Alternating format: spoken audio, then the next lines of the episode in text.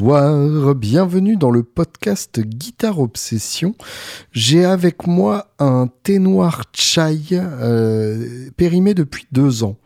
Un thé noir Marks Spencer que m'a offert Ludo Lloyd, dont j'attends encore la, liste de matos à vendre d'ailleurs et que je salue au passage. Et je vais euh, me le faire en me réécoutant cette conversation passionnante avec Caroline de Madeleine Keys. Alors ça fait beaucoup d'interviews ces derniers temps avec Victor euh, Pitoiset, Jonathan Berg et maintenant Caroline de Madeleine Keys, mais c'est autant de conversations passionnantes et qui vous permettront, je l'espère, de découvrir des artistes dont vous n'étiez peut-être pas conscient. En tout cas, donc Madeleine Keys, j'ai découvert euh, grâce à Paul euh, Iron de Julien Bitoun and the Angels, qui m'a présenté Caroline lors du salon de Montrouge il y a un an et euh, des petites brouettes. Et elle m'a envoyé sa musique et j'ai trouvé ça absolument sublime. Je l'ai donc invitée à la Guitar Fest 2022 où j'ai vraiment pris mon pied à l'écouter chanter. Et voilà donc que sort leur premier album. Euh, il sort ce vendredi. Là, ça y est, c'est tout de suite. C'est là que ça se passe. Et c'est comme ça que, ça se passe euh, éventuellement chez McDonald's, mais aussi dans, dans plein d'autres endroits plus reconnaissables.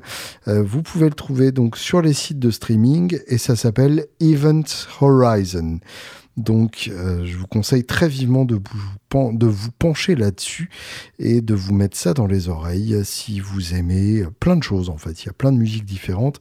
Et comme vous allez l'entendre, le parcours de Caroline est passionnant. Donc, c'est vraiment euh, un groupe que je vous conseille de suivre d'extrêmement près. Bonne écoute et bonne semaine.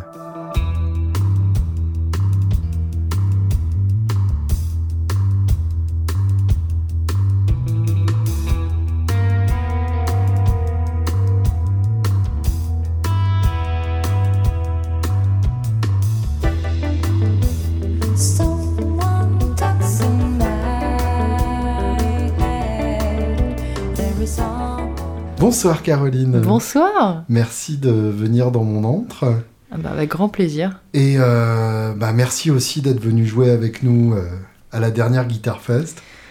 C'était super euh, cool. Bah pour moi c'était un grand moment en tout cas parce que j'ai c'est une musique enfin tu vas tu, tu, vas nous expliquer tout ça mais c'est une musique que je joue pas tellement mais que j'adore et ça me ça m'a beaucoup plu d'essayer de me glisser dans ces, euh, dans ces codes-là. Ouais, je te remercie. Euh, venant de toi, ça me fait très plaisir. Et puis, euh, je me souviens de mémoire que le solo était pas dégueulasse. Hein, il y a des moments où j'étais bien. il y, a, y, a, des solos comme ça où, où tu sens que, que les, les canettes continuent de tomber du distributeur et que du coup, tu peux continuer de mettre des pièces. Quoi. Ah ouais, je vois. des, fois, des fois, la canette reste coincée et t'as l'air con. Quoi. Voilà, t'as pas eu l'arcon, c'était hyper agréable et on a tous kiffé hein, dans le groupe. On était. Ouais, euh, c'était chouette. On a passé un bon moment avec toi. C'était vraiment très très cool. On a des super souvenirs de ce jour-là, vraiment. Alors raconte-moi tout. Qui es-tu? Euh, Comment est-ce que le, virus de la musique euh, commence pour toi? Est-ce que, est que tu te souviens d'un moment, d'un morceau, d'un album Alors, vaste question, le, qui es-tu? Déjà, quel genre d'âge as-tu? Alors, euh, je, dans le genre euh, la trentaine, hein, ça y est, euh, j'y suis. Voilà. J'allais dire, je te donne entre 20 et 35. voilà, bah, parfait. c'est ça. C'est bon, je suis, je suis, dans la fourchette. On est pile, ça y est. Très bien.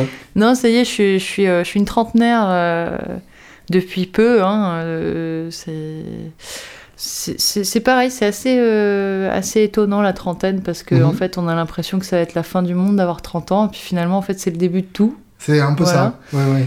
Euh, donc ça, c'est ce qui m'arrive qu'à la fin de tout. Moi, je, ça y est, je quitte la trentaine là. Ah, écoute, on va voir la quarantaine. Est-ce que, est que la quarantaine c'est aussi fun? Peut-être que c'est encore un autre début. Ouais, ah ouais on sait pas, mais bon. Non, voilà, moi je pense que donc en gros, voilà, c'était. Euh, je pense que c'est le moment où on fait des choix pertinents dans sa vie, où on a euh, un petit peu fait le tour d'un peu tout, et que ben moi le, choix vraiment que j'ai fait là pour le coup, bah, c'est à fond la musique en fait. J'ai hmm. un peu euh, essayer plein de domaines euh, autour de moi parce que je suis assez curieuse. Euh, et donc, euh, ouais, pour répondre d'abord aussi à la question de, de comment j'ai commencé la musique, j'ai commencé quand même au conservatoire petite. J'ai Ok. fait du violon. Euh, J'avais 4 ans quand j'ai commencé. Ah oui, euh, d'accord. J'étais un bébé, euh, un bébé violoniste, ouais. Ouais, ouais. Je voulais faire un- du, du J'ai un violoncelle. fils de 4 ans, je lui vois pas du tout la discipline euh, pour apprendre le violon. Quoi. Ah bah, a priori, moi, j'étais plutôt, plutôt sage, euh, plutôt, voilà, j'étais un peu fascinée, euh, obsédée par des trucs, Hmm. euh, dont la musique. Ouais. Voilà, j'étais obsédée par, euh, par le fait de, de faire euh, du bruit avec mes doigts. euh, donc, euh, mes parents se sont dit, tiens, on va l'inscrire quand même. Ça peut Tes, être. tes euh, parents sont musiciens Ou l'étaient? Alors, ils sont mélomanes, ils sont hyper Mm. mélomanes, ils sont pas musiciens. Euh, Enfin, remarque que je dis ça, euh, au final, euh, mon père, par exemple, est un super guitariste, violoniste, ténor, Mm. enfin, il, a, il fait plein de trucs, mais il s'assume pas, il est très timide, quoi. D'accord. dans- Là-dedans, euh, voilà. Donc ils jouaient pas devant toi euh, quand t'étais petite? Alors, il jouait parce qu'il est généreux, mais euh, enfin voilà, qu'il a toujours aimé communiquer ça aux Mhm. autres. En revanche, euh, euh, il, a, il a jamais pensé qu'il avait du talent, alors qu'il a un talent fou. Hmm. Vraiment. Ouais. Enfin, c'est un mec qui est vraiment incroyable euh, à ce niveau-là. Je dis ça même si c'est mon papa, mais. euh, En toute objectivité. voilà, exactement. non, non, mais c'est vraiment quelqu'un à qui on peut. euh, Enfin, ouais, pour qui on peut dire que qu'il est très talentueux. C'est une des personnes, même les plus talentueuses que je connaisse sur cette planète. Mhm. Sans, sans, sans dire que c'est mon père, mais voilà, vraiment. D'un point de vue. Bon, c'est dur d'être euh, d'être objectif. euh, Enfin. voilà, mais je pense vraiment qu'il a quelque chose, quoi. Hmm. Et euh, bon, bah voilà, lui euh, a jamais euh, creusé là-dedans, bien qu'il soit hyper passionné et que du coup, il m'a quand même transmis pas mal sa passion, quoi. Évidemment. Voilà, en gros. Donc le violon à 4 ans. Alors, le violon à 4 ans, après, je suis partie sur une crise d'adolescence. Hein. voilà, on va, on va pas se cacher que 10 ans de conservatoire, ça. À un moment, on n'a plus envie de- Ça d'être. nourrit euh, un certain ressentiment. C'est ça. Donc moi j'avais euh, j'avais essayé d'apprendre la batterie euh, au conservatoire. Mhm. Je, je devais avoir peut-être 12 ans ou un truc comme ça. J'avais dit ouais ok je veux, je veux quand même essayer d'autres instrus et tout ça. Je commençais à faire un peu de guitare aussi mais à plaquer deux trois accords vite fait. Et euh, j'avais pris des cours de batterie au conservatoire et je me souviens que ce prof avait dit un touche à tout c'est un touche à rien. Hmm. Euh, mon prof de batterie de l'époque là que je salue hein, si Bonjour à toi, sale con. Je te fais un gros coucou comme ça. Mais euh, non, non, mais du coup, voilà, je m'étais dit, bon, un touche à tout, c'est un touche à rien, peut-être pas. euh, J'ai quand même envie. Enfin voilà, j'avais un bon niveau au violon à l'époque. T'étais une un- slasheuse avant l'heure, en fait. Exactement. Non, mais enfin voilà, j'avais envie de tester des trucs. Euh, la batterie, du coup, c'est, je- j'en ai fait pendant longtemps, mais j'ai pas pu en faire de manière académique parce qu'en Mm. fait, il m'avait dégoûté d'un coup. Ouais, je vois. m'avais dit, ok, en fait, non. Voilà, et donc du coup, bah, le reste de mes instruments, je les ai appris, euh, je les ai appris toute seule euh, sur le tard comme ça.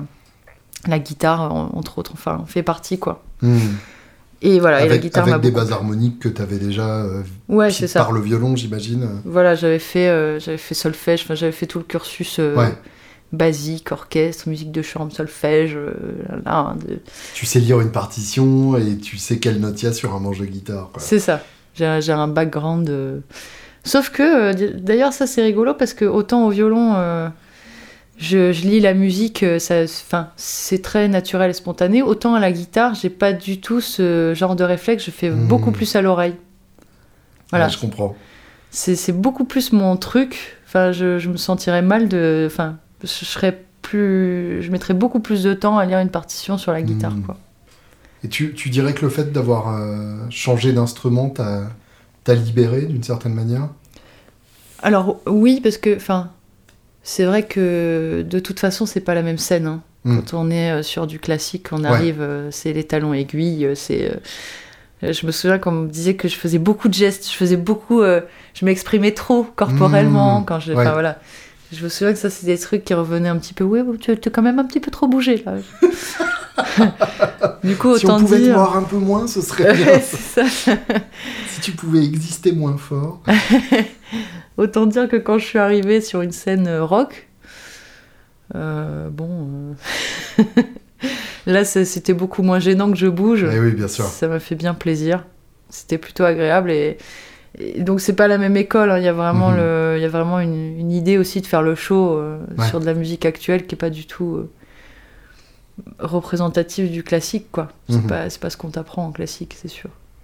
Et du coup, raconte un peu ton, ton cursus. euh, tu as eu ton bac, j'imagine. euh, Alors oui, j'ai tu j'ai eu mon inscrit bac. à une fac de, de philo euh, où t'es pas allé pendant les deux premières années.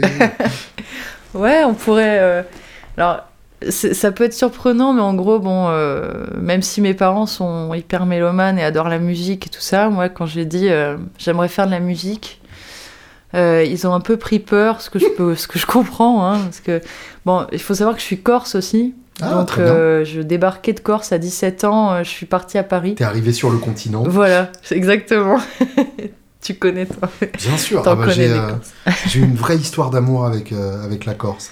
En fait, j'ai j'ai longtemps bossé, d'ailleurs, mes, mes vidéos y sont encore, euh, pour un site qui s'appelle iMusic School, qui est un site de cours en ligne. Et euh, bah, c'est euh, c'est une boîte qui est montée euh, par des Corses et un Niçois qui chapeaute tout ça euh, du continent. Et euh, entre ça et patrimoine, Ah, bah j'ai oui. passé beaucoup de temps entre, essentiellement au nord, hein, entre, entre Bastia, Saint-Florent et l'île-Rousse. Et euh, je dois avouer que dans, dans, dans une certaine version de ma vie, euh, je, je passe le restant de ma vie euh, face à une plage de galets là-bas, euh, à boire de la horette, euh, en me foutant du monde. Quoi. Ouais, si tu fais ça, tu m'appelles, hein, on. Vas-y. du coup. Donc Non, tu mais- débarques à Paris à 17 ans. Oui, voilà, et c'est pas les mêmes codes, hein, c'est pas. C'était quel, euh, quel genre de contexte euh, en Corse C'était euh, une des grandes villes ou? Ah, moi j'étais sur Ajaccio, D'accord. donc, euh, donc bon, c'est 65 000 habitants, c'est pas. Ouais. voilà.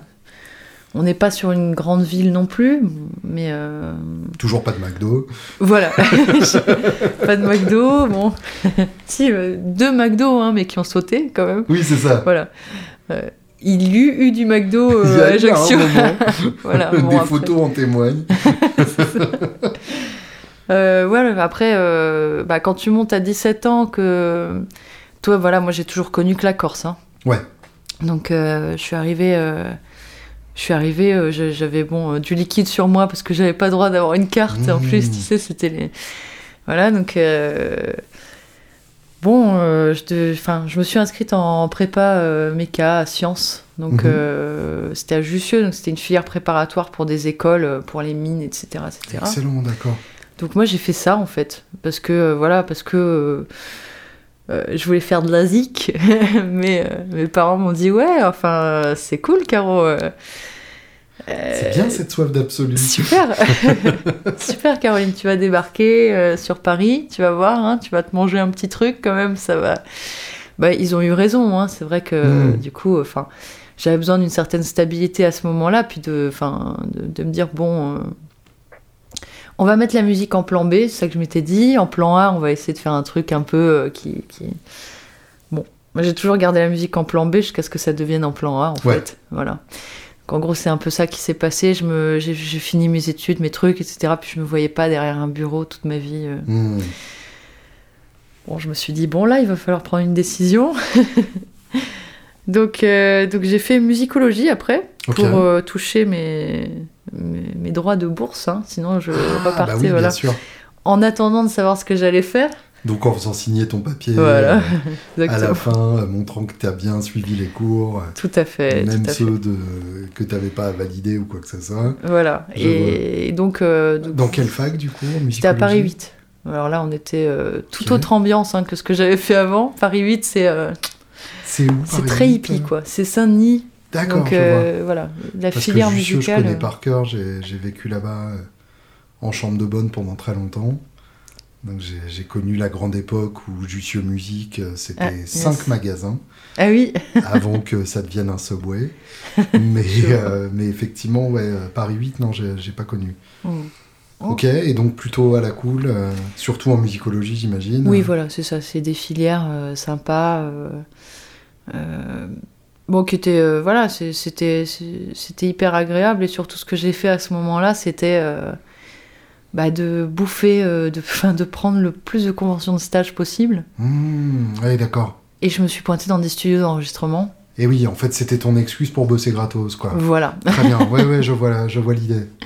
exactement. Donc je suis partie, euh, voilà, j'ai fait des stages. J'ai fait des stages à ce moment-là dans des studios. J'ai eu de la chance parce que parce que j'ai pu être formée aussi un peu avec euh, des, des cours de Louis Lumière parce que euh, Mmh. le stage que je faisais était dispensé à cet endroit-là. Enfin, D'accord. bref, il y avait des trucs comme ça où je me suis un peu débrouillée pour. euh, En fait, au final, j'ai jamais fait d'études de son, mais Mhm. j'ai eu des qualifications en son.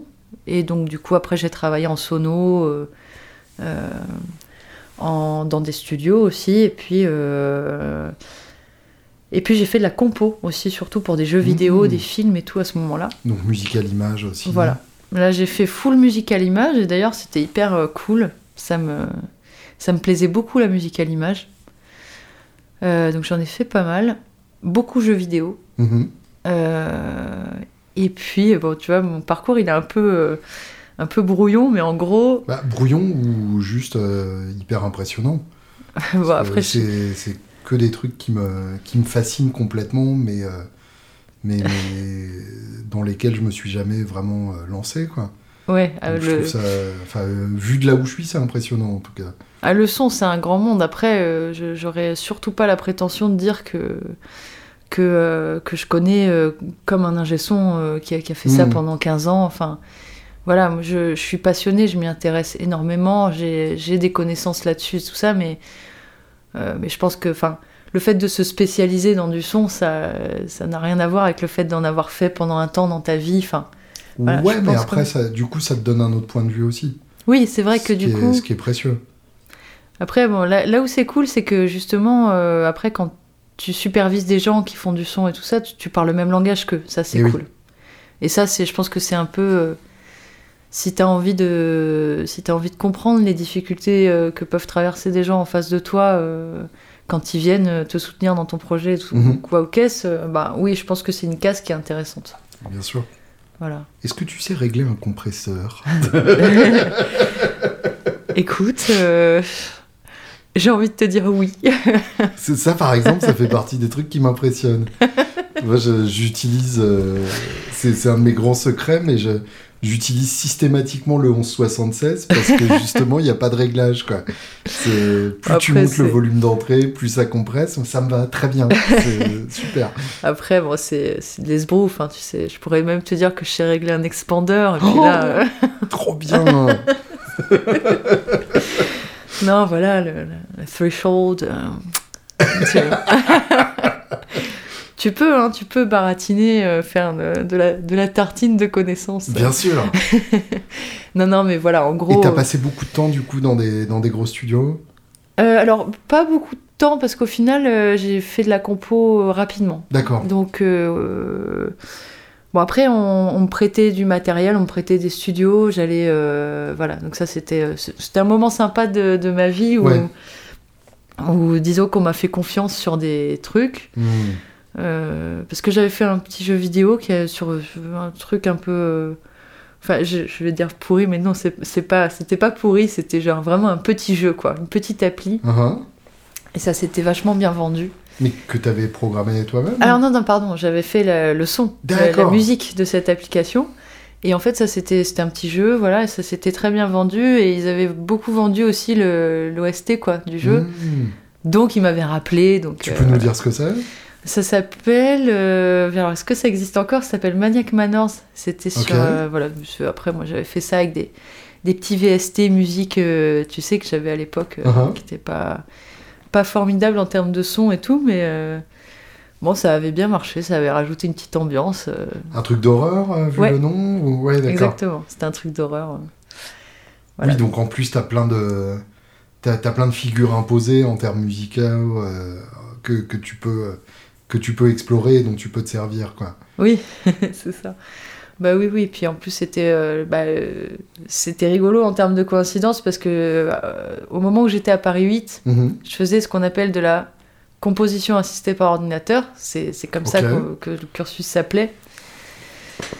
Et on faisait, en fait, euh, on étudiait tout ce qui est musique savante. euh, donc, je sais pas si tu vois. euh, Je sais pas, moi ça m'évoque le dodécaphonisme ou la musique Voilà. sérielle. En fait, Oui, t'as plein de branches dans la musique savante. T'as euh, musique céréale, dodécaphonisme, électroacoustique, Hmm. donc la- l'acousmatique, le- la musique spectrale, la musique. Griset donc, c'est ça Voilà, t'as plein. Mm. En fait, t'as plein de branches au final. Ouais. Euh, et puis, bah, donc, euh, ça, ça découle beaucoup du sound design ou des trucs. Oui, bien sûr. Et donc moi, je... sais, sur un jeu d'horreur, c'était rigolo parce que, euh, quand t'écoutes du Stockhausen, bon bah t'es dans un jeu d'horreur en Bien fait. sûr. hein, au final, euh, Oui, tu peux appliquer effectivement. oui, oui, c'est pas bête. ouais. voilà, t'as des recettes qui sont applicables facilement.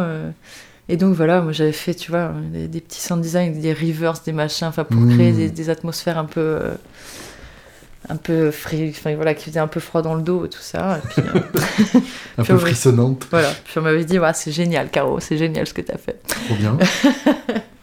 Donc, euh, donc au final, on m'avait rappelé, voilà, j'avais euh, continué à bosser, puis j'ai fait du bruitage, du sound design et, Mhm. et de la compo. Je faisais, tu vois, tout le tout l'univers des jeux, des, des trucs, voilà. Ok. Et ça, tu le faisais dans, en, en home studio Ouais, euh, en home studio ou quand j'avais besoin, du coup, ils me louaient des, des endroits euh, Ouais. où j'allais bosser. euh. Mais globalement, je m'étais fait mon petit home studio où j'avais tout ce qu'il fallait pour bruiter aussi, euh, Mm. tout ce qu'il fallait, enfin voilà. en fait, au final, il te faut des petites dalles. des, c'est- moi, ça m'avait passionné ce truc-là. hein. J'avais genre des, des textures de, de bois différentes, des carrelages, des Et trucs Eh oui, bien sûr.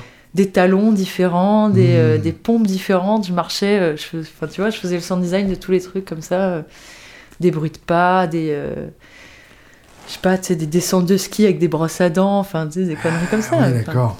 tu sais, tu t'amuses, enfin, en vrai, tu. Après, tout, tout est son, quoi. Tu vois, Mm. tu, tu fais ça, tu bouges un truc, tu te rends compte, ah putain, ça, ça pourrait être génial, en fait, pour.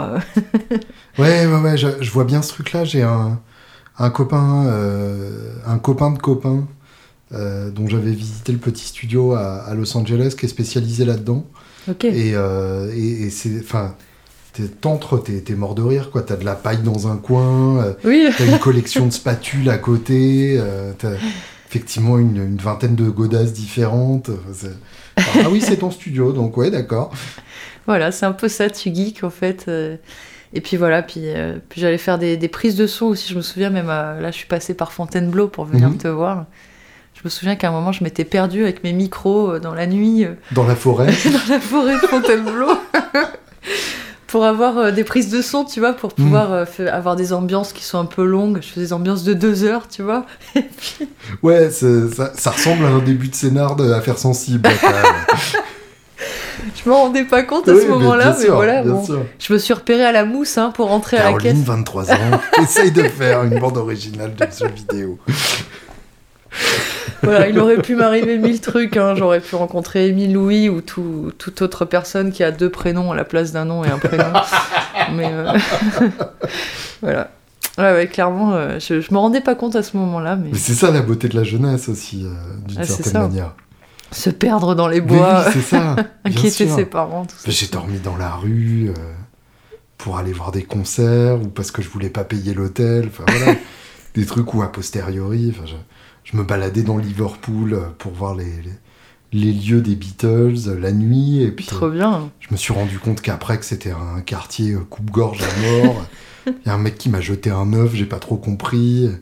Des meufs que je croisais qui me demandaient si je voulais faire du business. Alors j'ai- au, au bout de la quatrième, j'ai compris euh, que c'était une métaphore, mais voilà, t'as- t'as t'as une certaine naïveté de, de- de cet âge-là qui est assez chouette aussi. Quoi. Ah bah c'est sûr. euh, Des fois, tu te rends compte ouais, du truc, tu fais bon, d'accord. Alors de l'extérieur, ça ressemblait à ça, ouais. Ah, ouais. ah oui, c'était con en fait. C'était con, d'accord, oui. Je vois, je vois. Ça y est, maintenant je. Et alors, Ouais. je, je voudrais revenir sur un terme euh, que, que tu as sorti parce que je, ça- dans, dans mon cerveau, je ne vois pas à quoi ça peut correspondre. C'est la composition assistée par ordinateur. Ah oui, bah alors, alors. en quoi euh, un ordinateur t'assiste dans la composition? Alors, c'était. euh, bah, ça, ça, c'était cette fameuse filière de, de Paris 8. Mhm. Bon, euh, qu'on se cache pas, on devait être 5. je, je pense qu'on. Je vois. De mémoire, on n'était on n'était pas très nombreux à avoir choisi cette filière, Uh-huh. qui était au demeurant fort sympathique. Je le dis au cas où j'ai de- des anciens profs aussi qui m'écoutent, j'ai pas envie de les contrarier. mais- Euh, en fait, composition par ordinateur, ils, a- ils appelaient ça comme ça parce que globalement, on avait. euh, Bon, il fallait un petit background scientifique pour Mhm. le faire euh, et un background musical. Et l'idée, c'était qu'on pouvait programmer euh, nos propres euh, délais, slash euh, reverb, slash Mhm. euh, tout autre instrument voilà, sur l'ordinateur via Pure Data ou Max MSP. C'est des Mhm. logiciels qui sont utilisés pas mal. Voilà, il y- avait Pure Data, Max MSP, il y en avait d'autres. Mais globalement, enfin, moi j'ai beaucoup travaillé plutôt sur Max MSP. Mhm. Je sais pas si tu vois comment Alors, ces je- trucs-là Je fonctionnent. cherche euh, depuis, depuis que tu as cité ça le nom de cet établissement de recherche euh, public. euh, Euh, IRCAM. Voilà. Ouais, Il, me semble avoir discuté avec un mec de là-bas qui, qui, qui programmait des plugins pour Ouais. l'IRCAM là-dessus. C'est possible hein? Ouais, ouais, alors complètement. En fait, euh, l'IRCAM, le GRM aussi, il se... HOA, il y a un troisième centre euh, qui est moins connu qui s'appelle HOA et Mhm. qui. Ces trois centres euh, musicaux qui programment beaucoup, qui essayent, enfin voilà, qui conceptualisent des, des petits euh, logiciels. euh, euh, ils font des, je sais pas, tu vois, par exemple, ils ont conçu, il me semble, des matrices, ils ont conçu. Mhm. Qu'est-ce qu'ils ont fait, l'IRCAM Peut-être que je vais te dire des conneries, mais en gros, je sais qu'ils ont pas mal travaillé, alors je sais plus si c'est IRCAM ou GRM, mais sur du son binaural via Mm. Max MSP. Si, c'est ça. Oui, oui. Ça m'a- Ok, ça m'évoque quelque chose, effectivement. Ouais. ok. Et ben voilà, en gros, euh, en gros c'est un truc, si tu veux, c'est assez libre. Tu peux. Tu, tu... C'est comme un espèce de patch géant Mhm. de, de son, tu vois, où tu vas, tu vas brancher ça, tu vas dire, bon, bah, je mets de la vidéo, je, je la traduis, par exemple, je sais pas, hein, je la traduis en pixels. Mhm. Sur ces pixels, je vais dire que euh, de 0 à 128, euh, enfin, de, de- allez, on va dire de 0 à 50, euh, j'envoie un délai, en, on tape 1 sur 3 quand euh, Mhm. ça, ça fait ça à l'image. Et puis quand ça fait ça, je vais envoyer un autre délai, et puis on va voir ce que ça donne. Oui, d'accord. Tu, tu crées tes petits blocs et, tu, exactement. et tu laisses la machine euh, faire son taf, quoi. C'est ça. Voilà, oui, je, pense que j'ai cité l'exemple pire qui soit. Enfin, je, je non, non, mais que- je, je comprends tout à fait l'idée. voilà, mais, Mais, euh, mais donc quand tu dis euh, quand tu dis composition, on parle pas de, de s'asseoir avec une guitare acoustique et, euh, et de décrire ses sentiments euh, profonds en détail quoi. C'est pas Alors, c'est pas ce genre-là de composition. non, c'est euh, c'est une- un type de composition qui d'ailleurs, euh, c'était, c'est moi là où j'en ai vu les limites de ce cursus, c'est que c'était hyper élitiste en fait, Mhm. et que on allait t'expliquer justement, tu vois, des notions comme le dodécaphonisme et tout, qui peuvent être géniales même à, à étudier pour des gens qui font de la musique actuelle ou quoi. Mhm.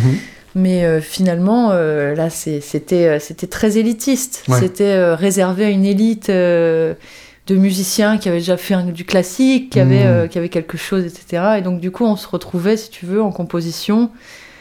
bah, alors, ce qui était vachement intéressant, mais par exemple, moi j'avais fait des, des œuvres où tu composais, tu, tu mettais euh, des micros devant. Tu vois, je composais pour Percu, par exemple. Mhm. Euh, je mettais. euh, donc, euh, bah, à un moment, je sais pas, tu as, un roulement, euh, tu fais un roulement à la caisse claire, comme ça, tu le reprends au micro, tu l'envoies dans un autre HP qui, lui, va vibrer avec des roulements de caisse claire, euh, etc., etc. Mhm. Et tu crées, en fait, un peu des systèmes. euh, par ta composition, tu créais des systèmes où t'envoyais, je sais pas, dans une enceinte par-ci, par-là. Ouais, je vois. ou alors tu crées des délais un peu à la Philippe Glass ou euh, j'ai un trou de mémoire euh, sur euh, Steve Reich. Mhm. Voilà. L'autre, Ouais, exactement.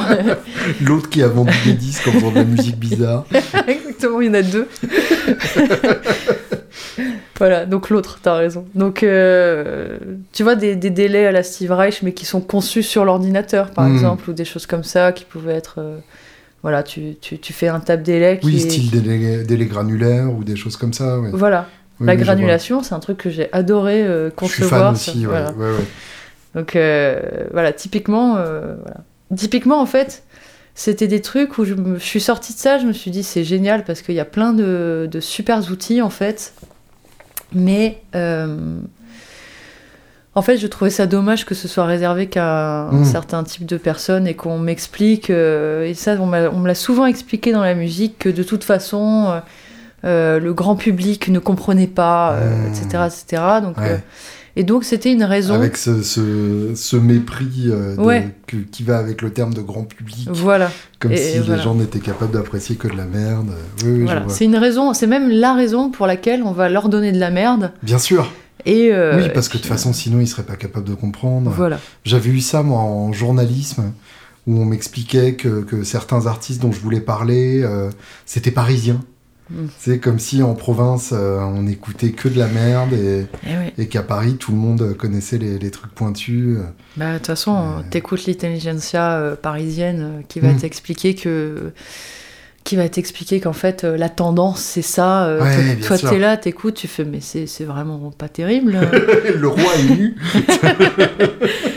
Puis derrière, on va dire, non, c'est génial, c'est génial, c'est parce que t'as pas compris. Bon, bah, d'accord, ok, j'ai pas compris. J'ai pas envie de comprendre. hein, du coup.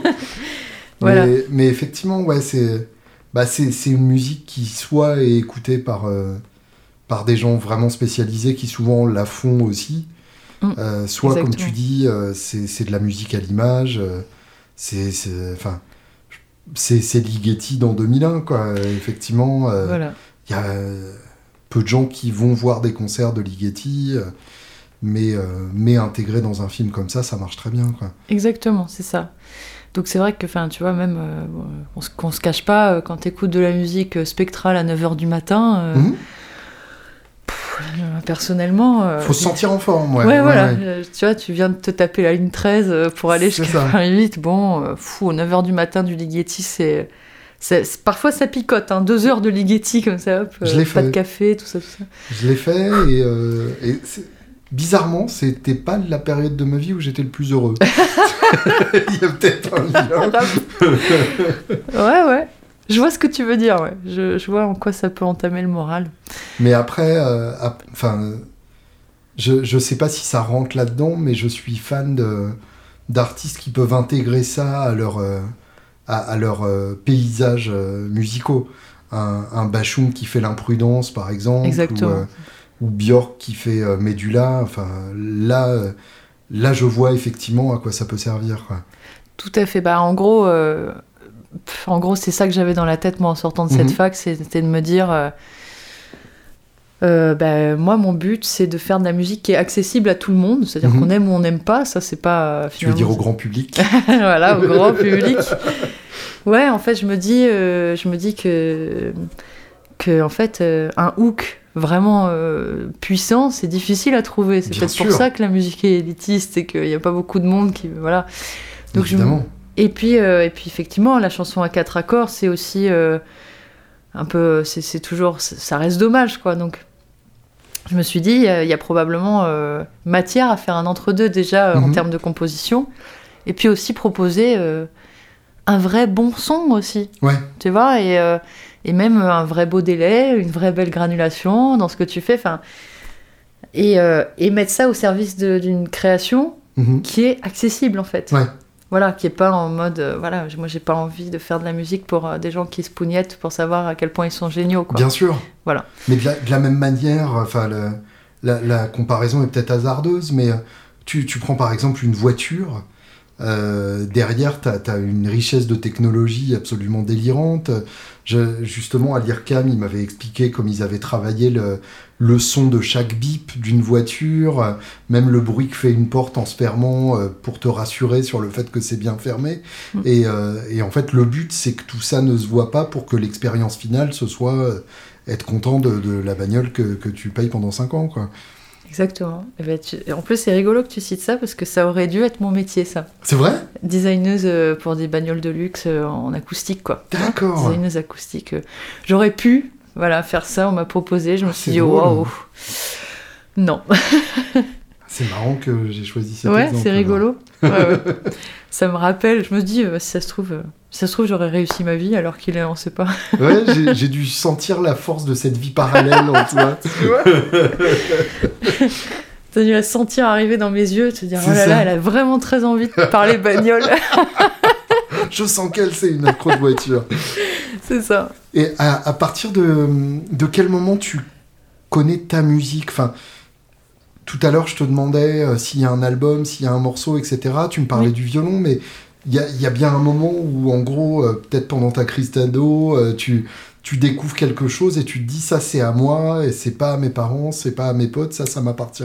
Ah ouais, alors moi, ça a été, euh, ça a été euh, très fort, en fait. euh, en termes de crise d'ado, j'ai envie de dire, j'ai écouté que des trucs de dépressif, moi. Très vois, bien. voilà, donc... bah, je suis passée, bah, j'ai écouté Buckley, j'ai écouté Nirvana, j'ai écouté, Mhm. enfin, t'es- globalement, Donc des beaux garçons tristes. voilà, des beaux mecs tristes, moi ça m'a toujours, euh, ça m'a toujours parlé. et, euh, et en fait, enfin, en fait, je sais pas, il y a eu un truc. euh, alors le classique, il y a des, des choses qui sont incroyables hein, dans le classique, mais Mhm. en termes de, de, de, de lâchage de tripes Mhm. sur, euh, sur une feuille, tu vois. euh, là, je me suis dit, putain, c'est, c'est- c'est- ça peut être d'une surpuissance la musique. Alors, oui, euh, tu t'écoutes un opéra de Wagner, c'est surpuissant, tu vois, Mhm. on est d'accord. Mais euh, surpuissant plutôt dans le, dans le côté. euh, moi, j'aime, j'aime bien la surpuissance de l'être humain qui est un peu euh, pitoyable Oui, bien plutôt sûr. que la surpuissance de l'être humain qui est un génie qui, qui- Mm. qui plane au-dessus, tu vois. Oui, oui, je vois. Voilà, j'ai- j'aime bien le Ouais, côté. t'es pas euh, impressionné par les bustes, quoi. Ouais, c'est ça. Je- Napoléon, par exemple, bon. euh, Ouais, rien pour toi. je vois.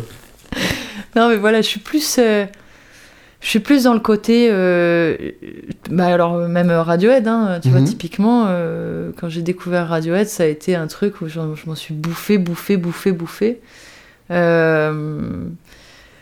Ouais, c'est c'est le côté. Réussir à outrepasser euh, un ego humain qui est, Mhm. qui est, qui est- qui est pas forcément tendre avec nous et expliquer à quel point on peut être, euh, on peut être tout pourri, quoi. On Mhm. peut être euh, vraiment tout, tout futile, sans... On peut se sentir comme ça, quoi. No- Notre, notre psyché peut faire que... On peut, on peut être vraiment des, des grosses merdes sur des, des- voilà, Mhm. des, petits, des petites choses inintéressantes sur cette planète. Voilà, ouais. En gros... euh, C'est voilà, un sentiment en particulier qui te, Moi, je trouve ça... travaille. hein. Je trouve ça assez fou, justement. Euh, C'est un truc qui me, qui me fascine parce que je me dis que c'est. En fait, euh, c'est fort qu'on ait autant de castes, qu'on ait, qu'on ait des, des- des riches, qu'on ait des, des gens qui sont importants, des Mhm. gens qui. Des gens à qui il faut parler. Tu vois, en plus, même dans la musique. Bien Euh, sûr. De toute façon, on a vraiment. On on a vraiment compartimenté les gens. On a la, la- la plèbe qui essaye de- d'y arriver dans la musique. On a, tu vois, Ouais, qui- non, mais c'est, on les compartimente en permanence, Bien quoi. sûr. Enfin, voilà. Euh, alors peut-être que je dis ça parce que je fais pas partie des, des- des- de de cette caste qui, qui se voudrait être vraiment au-dessus, mais bon, j'ai pas l'impression euh, que dans ma vie ça m'ait intéressé euh, un jour ça. Mhm. Mais je suis fascinée par justement ce, ce truc de me dire, en fait, on est, on est tous identiques, mais on a quand même trouvé le moyen de, de, se, de se foutre dans des, dans, dans des petits paniers, euh, de Mhm. dire que telle personne, elle est comme ça, que tel truc, il est comme ça, que... Ouais, j'ai toujours trouvé ça euh, très très con et de me dire, euh, bon, il suffit qu'on regarde un petit peu au-dessus de nous, qu'on voit les étoiles, qu'on se- qu'on comprenne notre insignifiance totale face à tout ce qu'il y a autour pour, pour, enfin, voilà, pour- pourquoi il y a des gens qui, qui, qui sont là, d'autres là, euh, dans, la Mhm. tête d'autres personnes, enfin voilà. Je trouve ça rigolo. Ça m'a toujours ça, pour le coup, euh, fasciné de se dire, euh, on aurait pu inventer plein d'autres problèmes, mais on a inventé un problème de, de classe, quoi. Ouais, Voilà. ouais, ouais, d'accord. Et comment tu articules ça alors avec euh, Radiohead, Nirvana Oui. C'est vrai que je suis, je suis partie de là. Euh, Eh bien, en fait, euh, je me dis que c'est, c'est... ces gars-là, il y a un côté où je peux vraiment les admirer parce que, parce que malgré euh, tout ce que la société veut bien, euh, enfin, oui, veut, veut bien leur, euh, leur montrer euh, d'eux. eux restent des êtres humains qui, qui, qui juste balancent leurs émotions à l'état pur, avec une Mhm. honnêteté, avec une honnêteté sans pareil. Voilà, quelque chose de, de, de pur en fait. Mhm. Et c'est tellement rare d'avoir quelque chose de pur à, à l'heure actuelle, d'avoir juste euh, Mhm. à l'époque où même à ce moment de nos vies où on est très Instagram, où on, on, veut toujours que notre vie elle soit incroyablement belle, euh, mm. que qu'on ait les plus belles choses, que voilà, on se mette en, en, scène. Moi, je trouve ça très malsain personnellement de se mettre autant en scène sur des trucs. T'as remarqué? Oui. oui. complètement. Je, trouve ça voilà euh, sur euh, sur Madeleine Keys, je, je on, doit utiliser les réseaux pour se faire connaître, etc. Pour moi, je le je vois comme un outil. mais quand c'est personnel, quand c'est quelque chose que tu fais de manière pour enflouer un peu ton ego, etc. Je trouve ça assez malsain. Ouais, ouais, ouais je comprends. Et du coup, voilà, euh, me dire que en fait, euh, le contraire de ça, pour moi, le contraire d'essayer de se mettre en valeur en permanence, etc., bah, c'est de proposer une musique où, où, tu peux dire euh, à quel point t'es es, petit, tu t'es fait larguer, t'es mmh. t'es pourri parce que là, t'as as mal réagi, là, t'as été nul, là, t'as mmh. as failli. Enfin, tu vois ce que je veux dire Alors, je... Bien sûr. L'idée, c'est pas de proposer toujours que des trucs euh, euh, mauvais qui vont dans un, dans un sens euh, négatif, mais positivement ou négativement, en fait, je trouve que tu peux avoir de, de... Enfin voilà, ce qui m'intéresse, c'est la pureté et la sincérité, quoi, d'un être humain. Moi, je trouve qu'il y a un truc assez, assez fascinant, en fait, dans ces, dans ces artistes que tu cites, dans le fait que, effectivement, c'est c'est très clairement une dépression, un mal-être euh, et ainsi de suite, mais avec en même temps l'ego d'un artiste euh, qui, qui, qui, prend quand même la peine de, de, de, faire les démarches nécessaires pour exprimer ce qu'il a exprimé. Euh, et, j'adore ce, ce paradoxe de je suis une merde, mais, mais si 17 000 personnes pouvaient me le crier, ce serait quand même mieux. et, et, je trouve qu'il y a un truc assez, assez fascinant là-dedans. Ouais, ouais, c'est. Et euh, bah, ouais, en fait, je dirais que tous les artistes fonctionnent pas forcément de la même manière, d'après moi. Bien sûr. Et que. Euh, et que je pense qu'en fait, ouais, c'est, moi, c'est ça qui me touche en tout cas. C'est euh, peu importe après s'il y a 20, 40 000 personnes qui quittent le, quittent le cri 100 000, 2. Finalement, c'est pas forcément ça l'important pour. Enfin, d'après moi, hein, c'est. Mhm. Après, c'est très très personnel. Je pense que chaque, chaque personne voit les choses euh, à sa manière hein, là-dessus. Hein. Euh, moi, j'ai un, un, de mes meilleurs amis qui, qui m'a dit la dernière fois une phrase qui m'a fait beaucoup rire, que je trouve très vraie, malheureusement. Mais il m'a dit Moi, tous les gens que j'admire vraiment, euh, c'est des gens qui ont jamais été connus de leur vivant et qui ont toujours, mmh. qui ont toujours été connus après une fois mort ou des choses comme ça. Bon, je peux comprendre, tu vois, je peux mmh. comprendre aussi le côté ouais, est-ce que, est-ce que des gens qui ont vraiment des choses à dire, ils sont, ils sont bien dans leur temps? Est-ce que, enfin, tu vois, on sait pas forcément. Bon, en tout cas, pour, euh, pour des gars comme euh, Radiohead ou Buckley, euh, que je citais, bon, je pense que c'est des gens qui ont eu clairement leur notoriété de leur vivant, quoi. Mais. Mais en gros, ouais, enfin, c'est cette sincérité, moi, qui me touche c'est pas forcément euh, le. Tu vois, quand j'entends euh, oh là là, il y a du travail derrière ou des choses comme ça, moi je pense que de toute façon tout le monde bosse euh, hmm. pour faire son truc. Oui, ça c'est vrai, bien sûr. Voilà, c'est pas forcément. Oui, personne s'en fout en fait. Oui, ça, ça n'existe pas. Enfin, c'est un... une histoire qu'on se raconte, quoi. Ouais. Mais, mais effectivement, à partir du moment où tu sors un album, t'as bossé dessus forcément, quoi. C'est ça. Même en termes de storytelling, euh, hmm. il y a plein de trucs. Euh, même, euh, même, tu vois, des fois, on me dit Ouais, mais tu devrais raconter ça comme ça, ça ferait plus. ouais, hmm. ouais, bon. ouais, j'ai pas envie de raconter à des gens qui veulent peut-être faire de la musique que, en fait, j'ai rien branlé et que j'ai eu un coup de. Oui, bien sûr un coup de chance. Euh, non, j'ai pas envie de raconter. J'ai envie de raconter que j'ai travaillé pour ça parce que hmm. le mec qui va arriver, qui va, qui va s'acharner comme un ouf et qui va lire euh, peut-être euh, une bio un jour, deux mois, si hmm. jamais il se passe quelque chose, et qui lirait en tout cas d'une personne qui peut potentiellement l'inspirer. Bon, en fait, ouais, d'accord, elle a, elle a rien foutu. elle avait un talent inné pendant, pendant six mois. Elle a montré son truc et elle a été repérée là. Non, enfin, j'ai pas envie d'envoyer ça comme message. Quoi.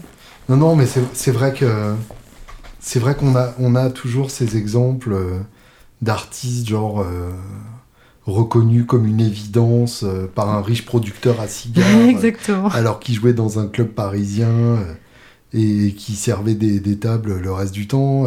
En fait, souvent, c'est beaucoup moins romantique que ça. Et il faut se méfier effectivement de, des sous-entendus que cette vision-là peut, peut sous-entendre. Des sous-entendus que, ça peut sous-entendre. elle était bien cette phrase, bravo, je suis, fier de toi.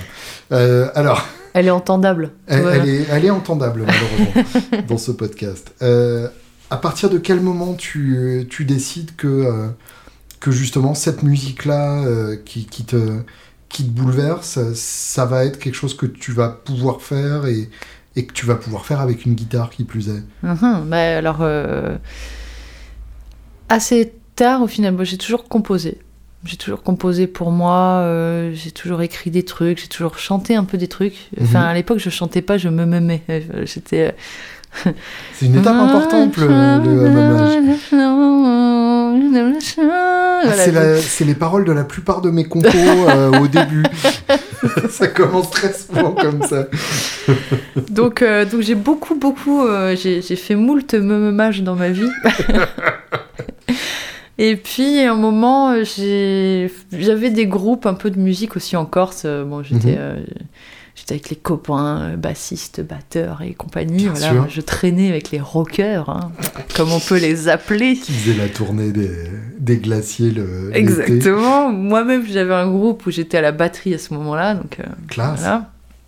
Et, euh, et, en fait. Encore euh, un truc que tu sais faire, donc. ouais, ouais c'était du. Bon, après, on faisait des reprises, même de Sum 41, etc. Moi, j'ai. Tac, tac, tac, tac, tac, tu vois, genre. Voilà, donc je me suis bien défoulée, tu vois, dans mon adolescence. C'était en mode, voilà, défoulage. Et en fait, au final. Alors, ce qui s'est passé, c'est que donc j'ai fait cette musicaux, etc. Après j'ai fait de la compo. Et ce que j'ai omis de dire, c'était qu'à un moment je me suis pointée dans les théâtres. Mhm. Et j'ai fait de la lumière dans les théâtres. C'est là où j'ai fait... Euh, je me suis formée en lumière. Et j'accompagnais des, des, projets en tournée, etc. Et donc j'étais euh, régisseuse lumière ou créatrice lumière en fonction des, de ce qu'il y avait à faire. T'as quand même eu pas mal de vie pour euh, une jeune trentenaire. Hein. C'est chouette. Ouais, alors, enfin, disons que je me... J'avais envie justement, la vingtaine, ça a vraiment été, euh, je veux voir un peu tout ce que, hmm. qu'est-ce que je. Et ça fait voir. je, vois. je voulais regarder comment ça se passait et tout.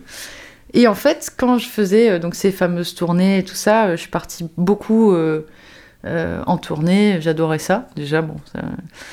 Et puis, bah, je prenais ma guitare souvent. Et puis j'avais ma petite guitare. Je jouais le soir dans les hôtels. Euh, et, en fait, j'étais euh, entourée euh, en permanence d'artistes. Mhm.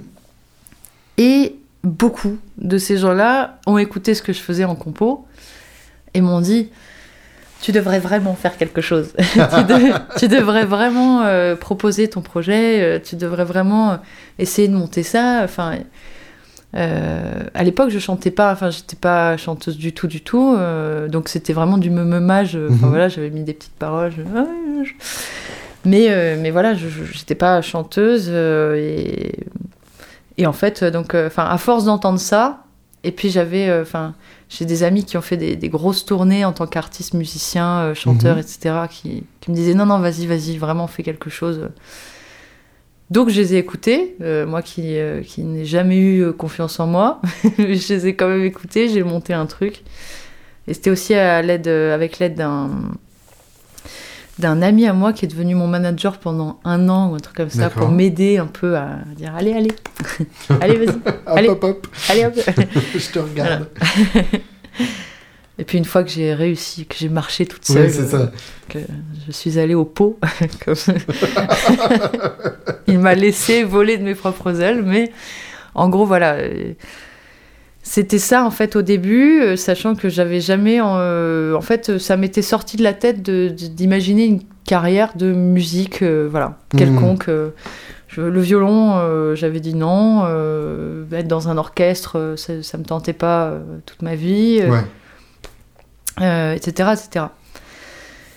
Et donc au final, j'ai en montant en fait, euh, enfin en commençant à monter, donc c'était euh, pas Madeleine Keys au début, j'avais quoi 27 ans, Donc c'était il y a il y a 4 ans, je crois, ouais, Mhm. c'est ça. Et ça s'appelait euh, Caroline Callen. Ouais, d'accord. Voilà, je trouvais que c'était un peu pompeux. Caroline Callen. Non, j'avais mis mon nom parce que je savais pas du tout quoi mettre. euh, Uh-huh. voilà, donc euh, j'avais mis mon truc et tout ça.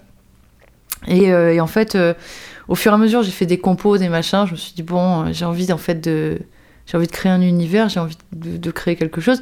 Et en fait, c'est là où je me suis vraiment remise à la musique, euh, où je me suis dit bon, bah quitte à le faire, autant le faire à fond. Hmm. Et, et donc, bah, j'ai re, j'ai geeké la guitare, j'ai geeké le chant, j'ai travaillé mes compos, j'ai fait des trucs, enfin voilà. Et maintenant, je, suis euh, très, très, très contente en fait de faire ça parce que je me dis, mais il y a toujours des moments dans ma vie où je me suis, enfin, ça m'a ramené à la musique. Mhm. Euh, je, je prends un pied, mais euh, incommensurable sur scène. C'est, juste pas possible. C'est juste trop, trop le kiff. Donc, en fait, je me dis, mais comment j'aurais, enfin, j'aurais pas pu louper une carrière pareille, quoi. Ouais. C'est pas. Donc, je suis très contente d'être là où je suis aujourd'hui. Et, euh, et voilà. Et donc, du coup, maintenant, euh, je travaille à fond la musique, quoi. Et donc, un album qui sort dans pas longtemps, si je me souviens bien. Ouais, c'est le 10 février, là. Il sort, euh, il Génial. sort tout bientôt. Oui, donc ça, c'est à suivre de très près. Euh, qu'est-ce, que, euh, qu'est-ce que tu attends de cet album Et est-ce que ça représente une étape particulière pour toi Ou est-ce que c'est. Enfin, est-ce que tu arrives encore à le voir comme ça Ou est-ce qu'il y a tellement de boulot en amont que, que pour toi, de toute façon, ça a toujours été l'évidence Oui, bah, en fait, euh, alors je pense que j'attends, euh, j'attends rien de cet album parce Mhm. que si j'attendais quelque chose, euh, je, je pense que si on, si on attend quelque chose là-dedans, on est déçu un peu. Enfin Mhm. voilà, si, si je me dis, je m'attends pas à ce que ça marche, je m'attends pas à ce que ça marche pas. Mhm. Voilà. D'un côté comme de l'autre, j'ai pas envie. J'ai envie un peu plutôt d'être surprise, de me dire euh, s'il y a quelque chose qui se passe, c'est bien. Si s'il y a rien qui se passe, euh, parce que euh, on travaille avec des gens, donc ces gens-là, s'ils ont misé sur nous, que ça se passe pas bien. Enfin, en fait, j'ai- Hmm. j'ai envie de voir un peu. j'ai pas, j'ai pas, ouais, j'ai pas envie d'anticiper quoi que ce soit là-dedans. Bon, après, c'est un peu contraire à ce qu'on demande à un artiste maintenant. C'est comment vous vous voyez dans trois ans sur des, des dossiers euh, divers et variés. Et dans quatre ans, et euh, est-ce que vous voulez sortir un nouveau truc Et puis comment vous voulez? Bon, alors, Hmm. Ouais. on te demande toujours comment tu te projettes, euh, etc. Oui, etc. bien sûr. Euh, Voilà, j'ai pas envie de m'attendre à quoi que ce soit. Je suis juste Mhm. très bien là où je suis en fait. Cool. Et, et j'ai beaucoup, euh, bah, c'est même ce que je te disais un peu tout à l'heure, mais j'ai beaucoup beaucoup travaillé pendant un an euh, à presque perdre de vue en fait la raison pour laquelle j'avais fait ça. Mhm. Et je m'étais lancée là-dedans. Et là, euh, il y a À- pas à longtemps. euh, t'encombrer avec tout ce qu'il y a autour de la musique. Voilà, exactement. À, à me dire, euh, enfin, voilà, remplir des papiers, parce que globalement, être musicien, c'est aussi. des fois, c'est pas bandant du tout, hein, c'est remplir de- du papier, de. Voilà, donc, bon, faut le faire. hein. Mais. Mais en fait, je me suis rendu compte que j'étais en train de perdre vraiment. Enfin, j'étais vraiment. Alors que je suis au tout début de, de quelque chose qui, qui me plaît, j'étais en train de perdre la raison même pour laquelle j'avais Ouais. changé de cap pour le Je faire. comprends. Donc, euh, donc là, je me suis dit, bon, on va se calmer. je reprends, euh, voilà, c'est c'est juste reprendre la musique, reprendre l'essence même pour laquelle on fait, euh, on fait ce qu'on fait. C'est-à-dire que moi, c'est vraiment le live, la compo, la créa. Enfin, quand je suis. euh, quand je suis avec ma guitare et qu'il il y a des heures qui passent, j'ai l'impression que ça fait trois minutes. Ouais. Voilà, ça c'est quand même euh, Ouais, ouais, bien sûr. magique aussi, le, le temps qui se distord comme ça. Euh, et puis, euh, et puis après, en termes de, de comment ça va être reçu en face, euh, je, moi qui est, voilà, c'est un peu ce que je disais tout à l'heure, c'est que qu'il y ait euh, deux personnes ou dix mille, bon pour le moment il n'y en a jamais eu dix mille, euh, mais euh, qu'il y ait deux personnes ou dix mille qui me, qui me disent qu'ils ont été touchés par ce que j'ai fait, Mhm. pour moi c'est un peu pareil. Ouais. Ça veut dire que ça veut dire qu'ils ont été touchés, peu importe le nombre en fait, et peu, enfin, voilà, euh, je, je- peu importe qui j'ai en face de moi, j'ai- j'ai un vrai kiff à toucher les gens, quoi, Mhm. à, à me dire, euh, bon, si on peut apporter ça dans la vie euh, des autres, on fait quand même un super métier de, de, de fou furieux, quoi. Bien sûr. oui, oui, c'est important de ne pas perdre ça de vue. Et c'est facile de perdre ça de vue finalement. C'est ça. Pa- Parle-moi un peu de ton chant. Euh, J'ai eu la chance donc de jouer un, un morceau avec vous euh, à la Guitar Fest, Memories of a Friend, c'est ça? Ouais.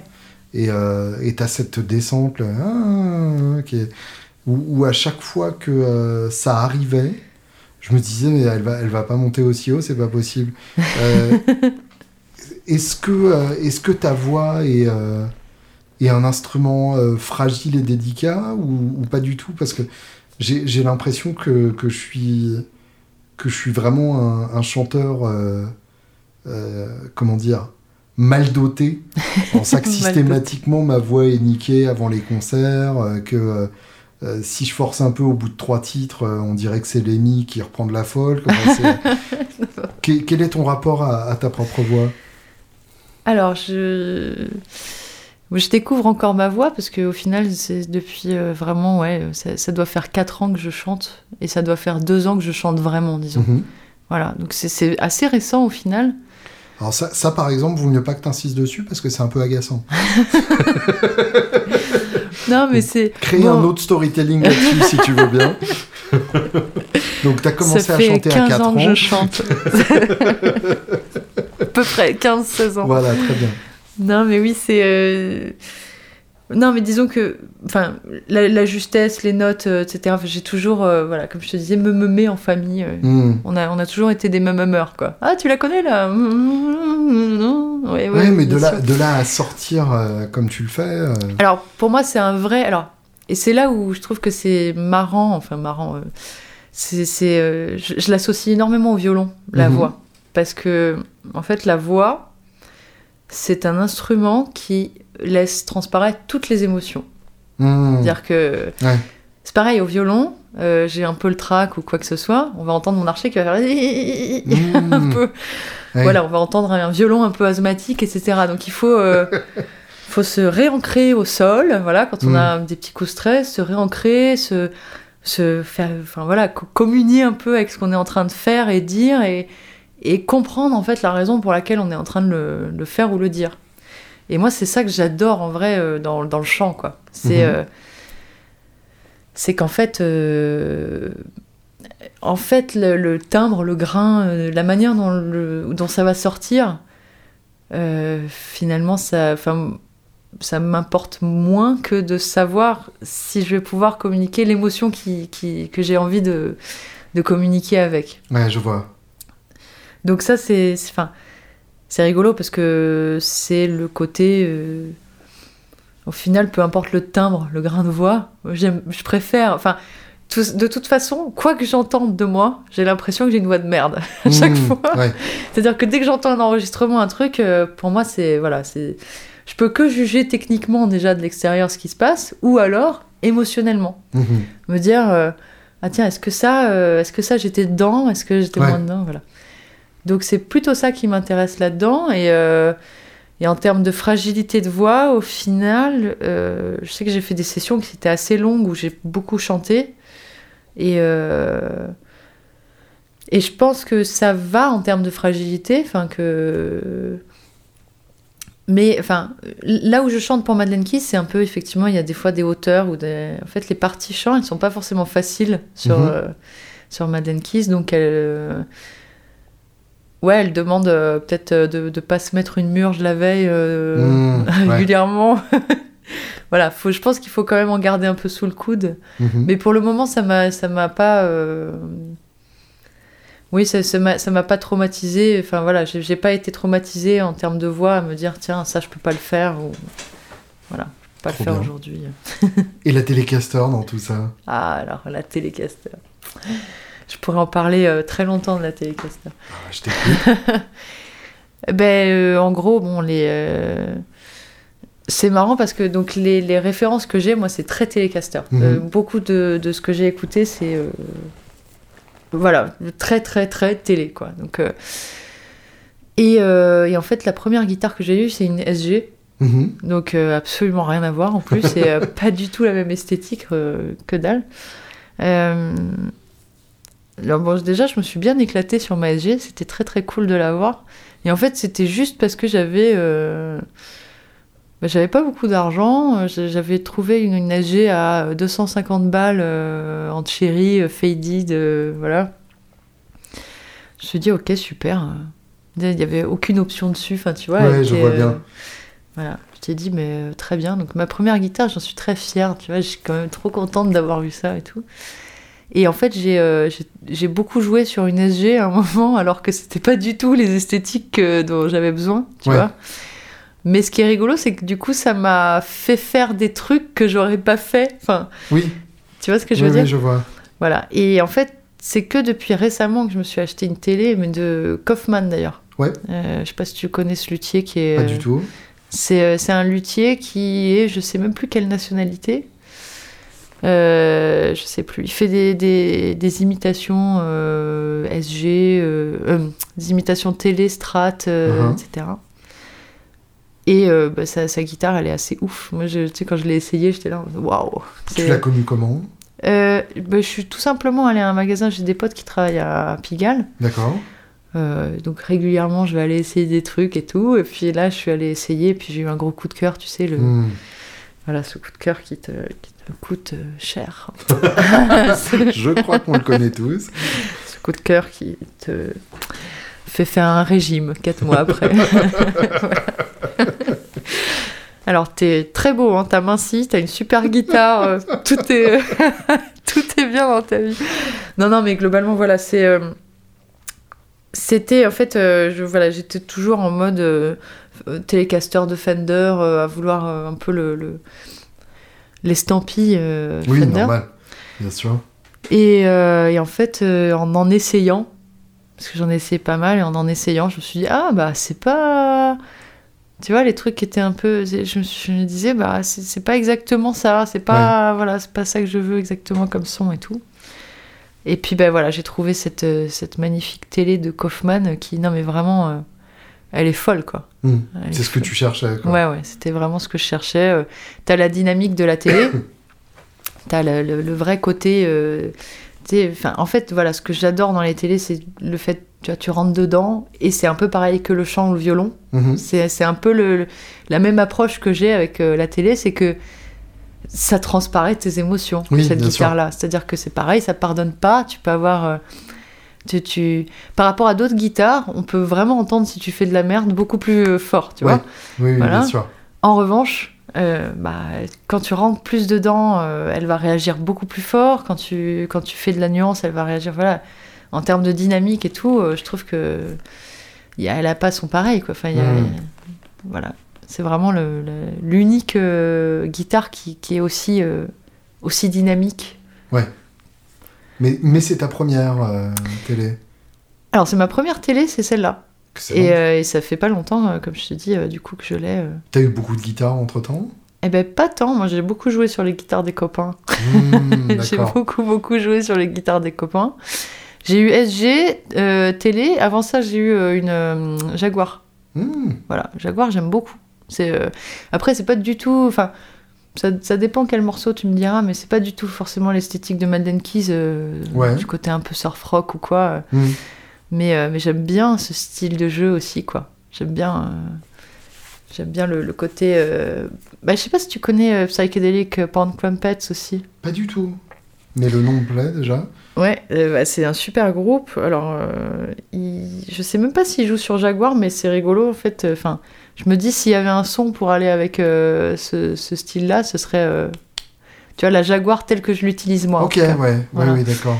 C'est des trucs euh, bah, à l'occasion vraiment Psychedelic Pound Crumpet. Je vais me pencher là-dessus, Ouais. ouais. carrément. C'est c'est un, un groupe australien, vraiment vraiment trop bien quoi. Mais donc, est-ce que tu, est-ce que tu dirais que tu te considères comme geek ou pas nécessairement? Alors, Est-ce que tu connais très bien, mais t'as pas nécessairement une, une, une collection euh, inquiétante Alors oui, euh, j'ai quand même... Attends, j'ai combien? 2, 3, 4, 5, 6... Ouais, j'ai quand même 6 guitares à la maison, tu vois. Oui, c'est à la limite de l'inquiétant. Voilà, tu vois, on est... Ouais, ouais, je vois. Après, j'ai de la... j'ai quand même des guitares folk, j'ai quand même... euh, Mm. Voilà, bon. ça reste raisonnable. Mais si tu regardes, euh, enfin, c'est plutôt, disons que je suis pas une grande collectionneuse. euh, je suis pas une grande collectionneuse pour moi. Mhm. Euh, par contre, quand j'arrive en studio, euh, je sais que par exemple, quand on a enregistré à la canopée, euh, bon, globalement, j'ai- pris, les guitares de tous mes potes. J'avais une Les Paul par là, j'avais une télé Ouais. là. les Strats, je suis pas fan de Strat, moi. Mhm. J'arrive j'arrive pas à aimer. bon, il y, a- il y a vraiment deux micros que j'aime bien sur Strat, mais tu vois, les deux autres, tu C'est les oublies. qui pose problème, c'est C'est ça. Voilà, à ce moment-là, pourquoi pas prendre une télé en Oui, c'est ça. Voilà. Mais Oui, euh, oui, non, mais une strat, c'est jamais qu'une télé ratée, hein, c'est sûr. Bah oui, je trouve un peu, mais bon voilà, ce n'est que mon avis. Je sais que je vais me faire un peu euh, insulter par tout le monde à Non, dire non, ça. c'est moi qui l'ai dit, t'inquiète. Super. Comme at me.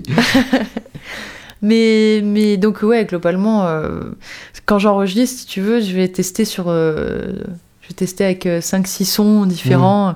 Tiens, et que, comment ça donne si on fait ça, puis si on fait ça, puis machin, bon voilà.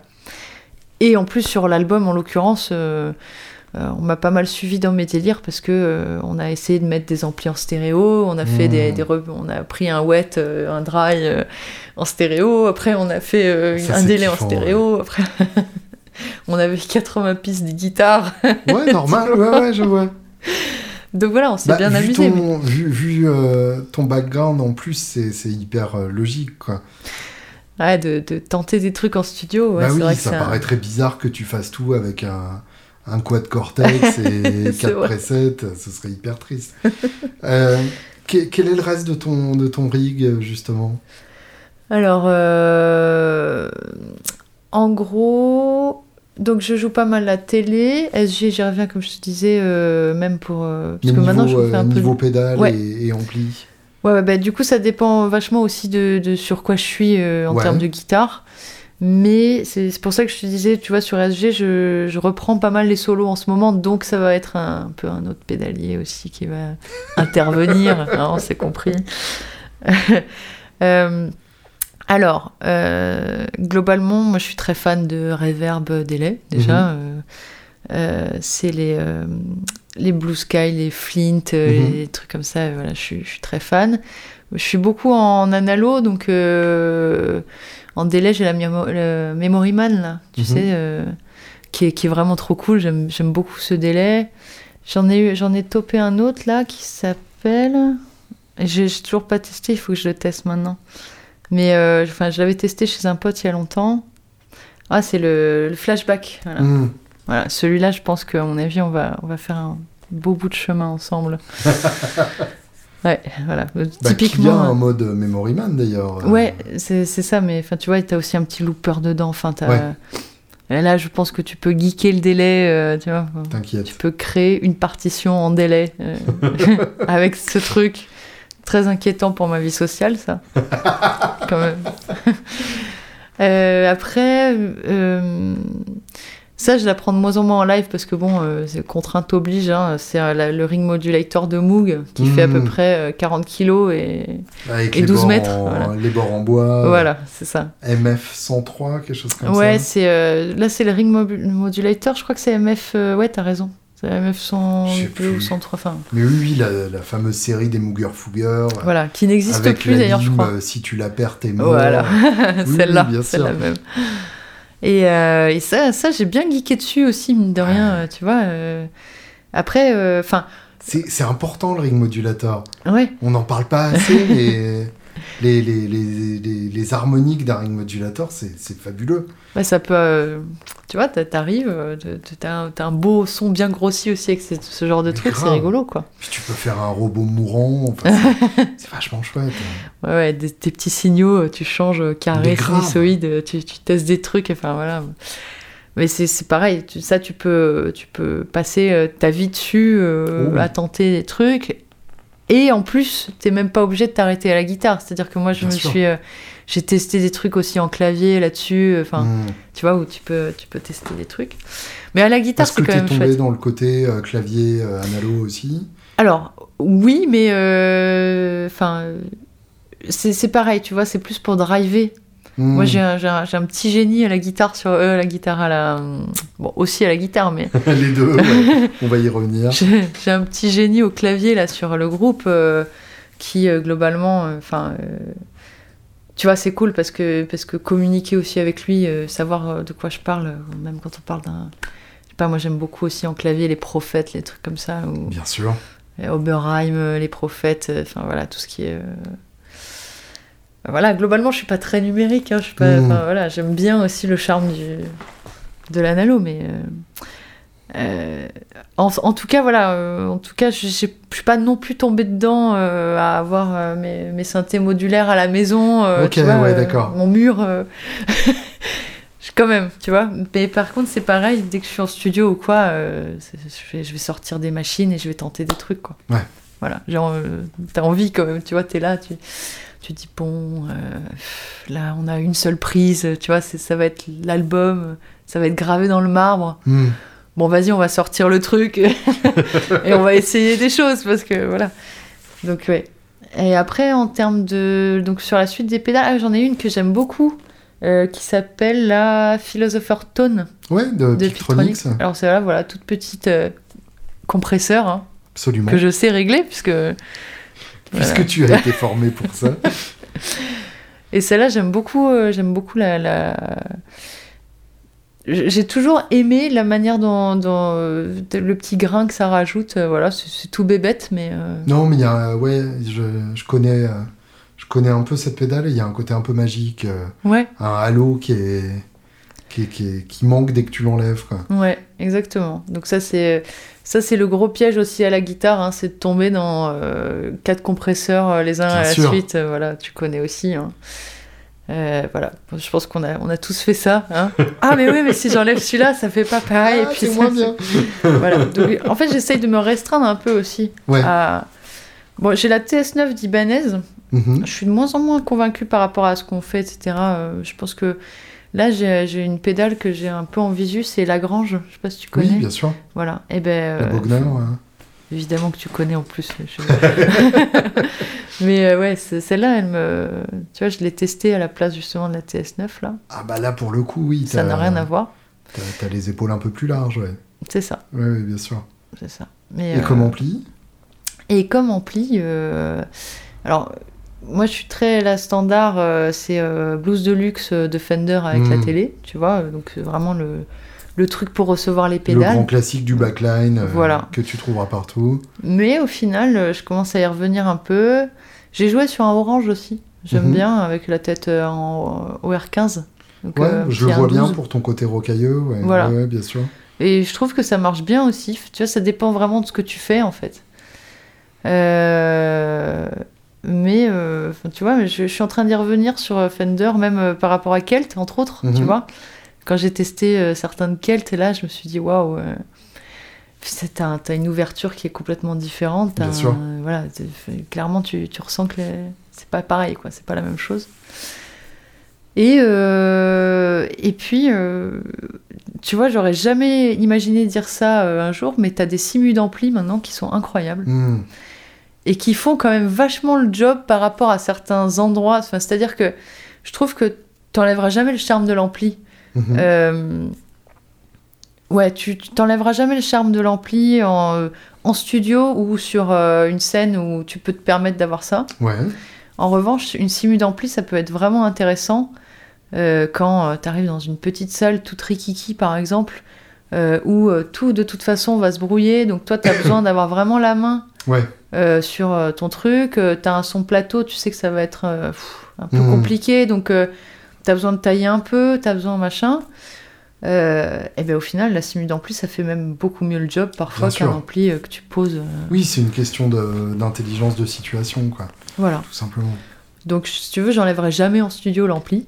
tu vois, j'enlèverai jamais. Par contre, dans plein de contextes, aussi, il y a un truc, tu vois, c'est con, mais c'est lourd un ampli. Tu vois oui, euh, c'est pas faux, ouais.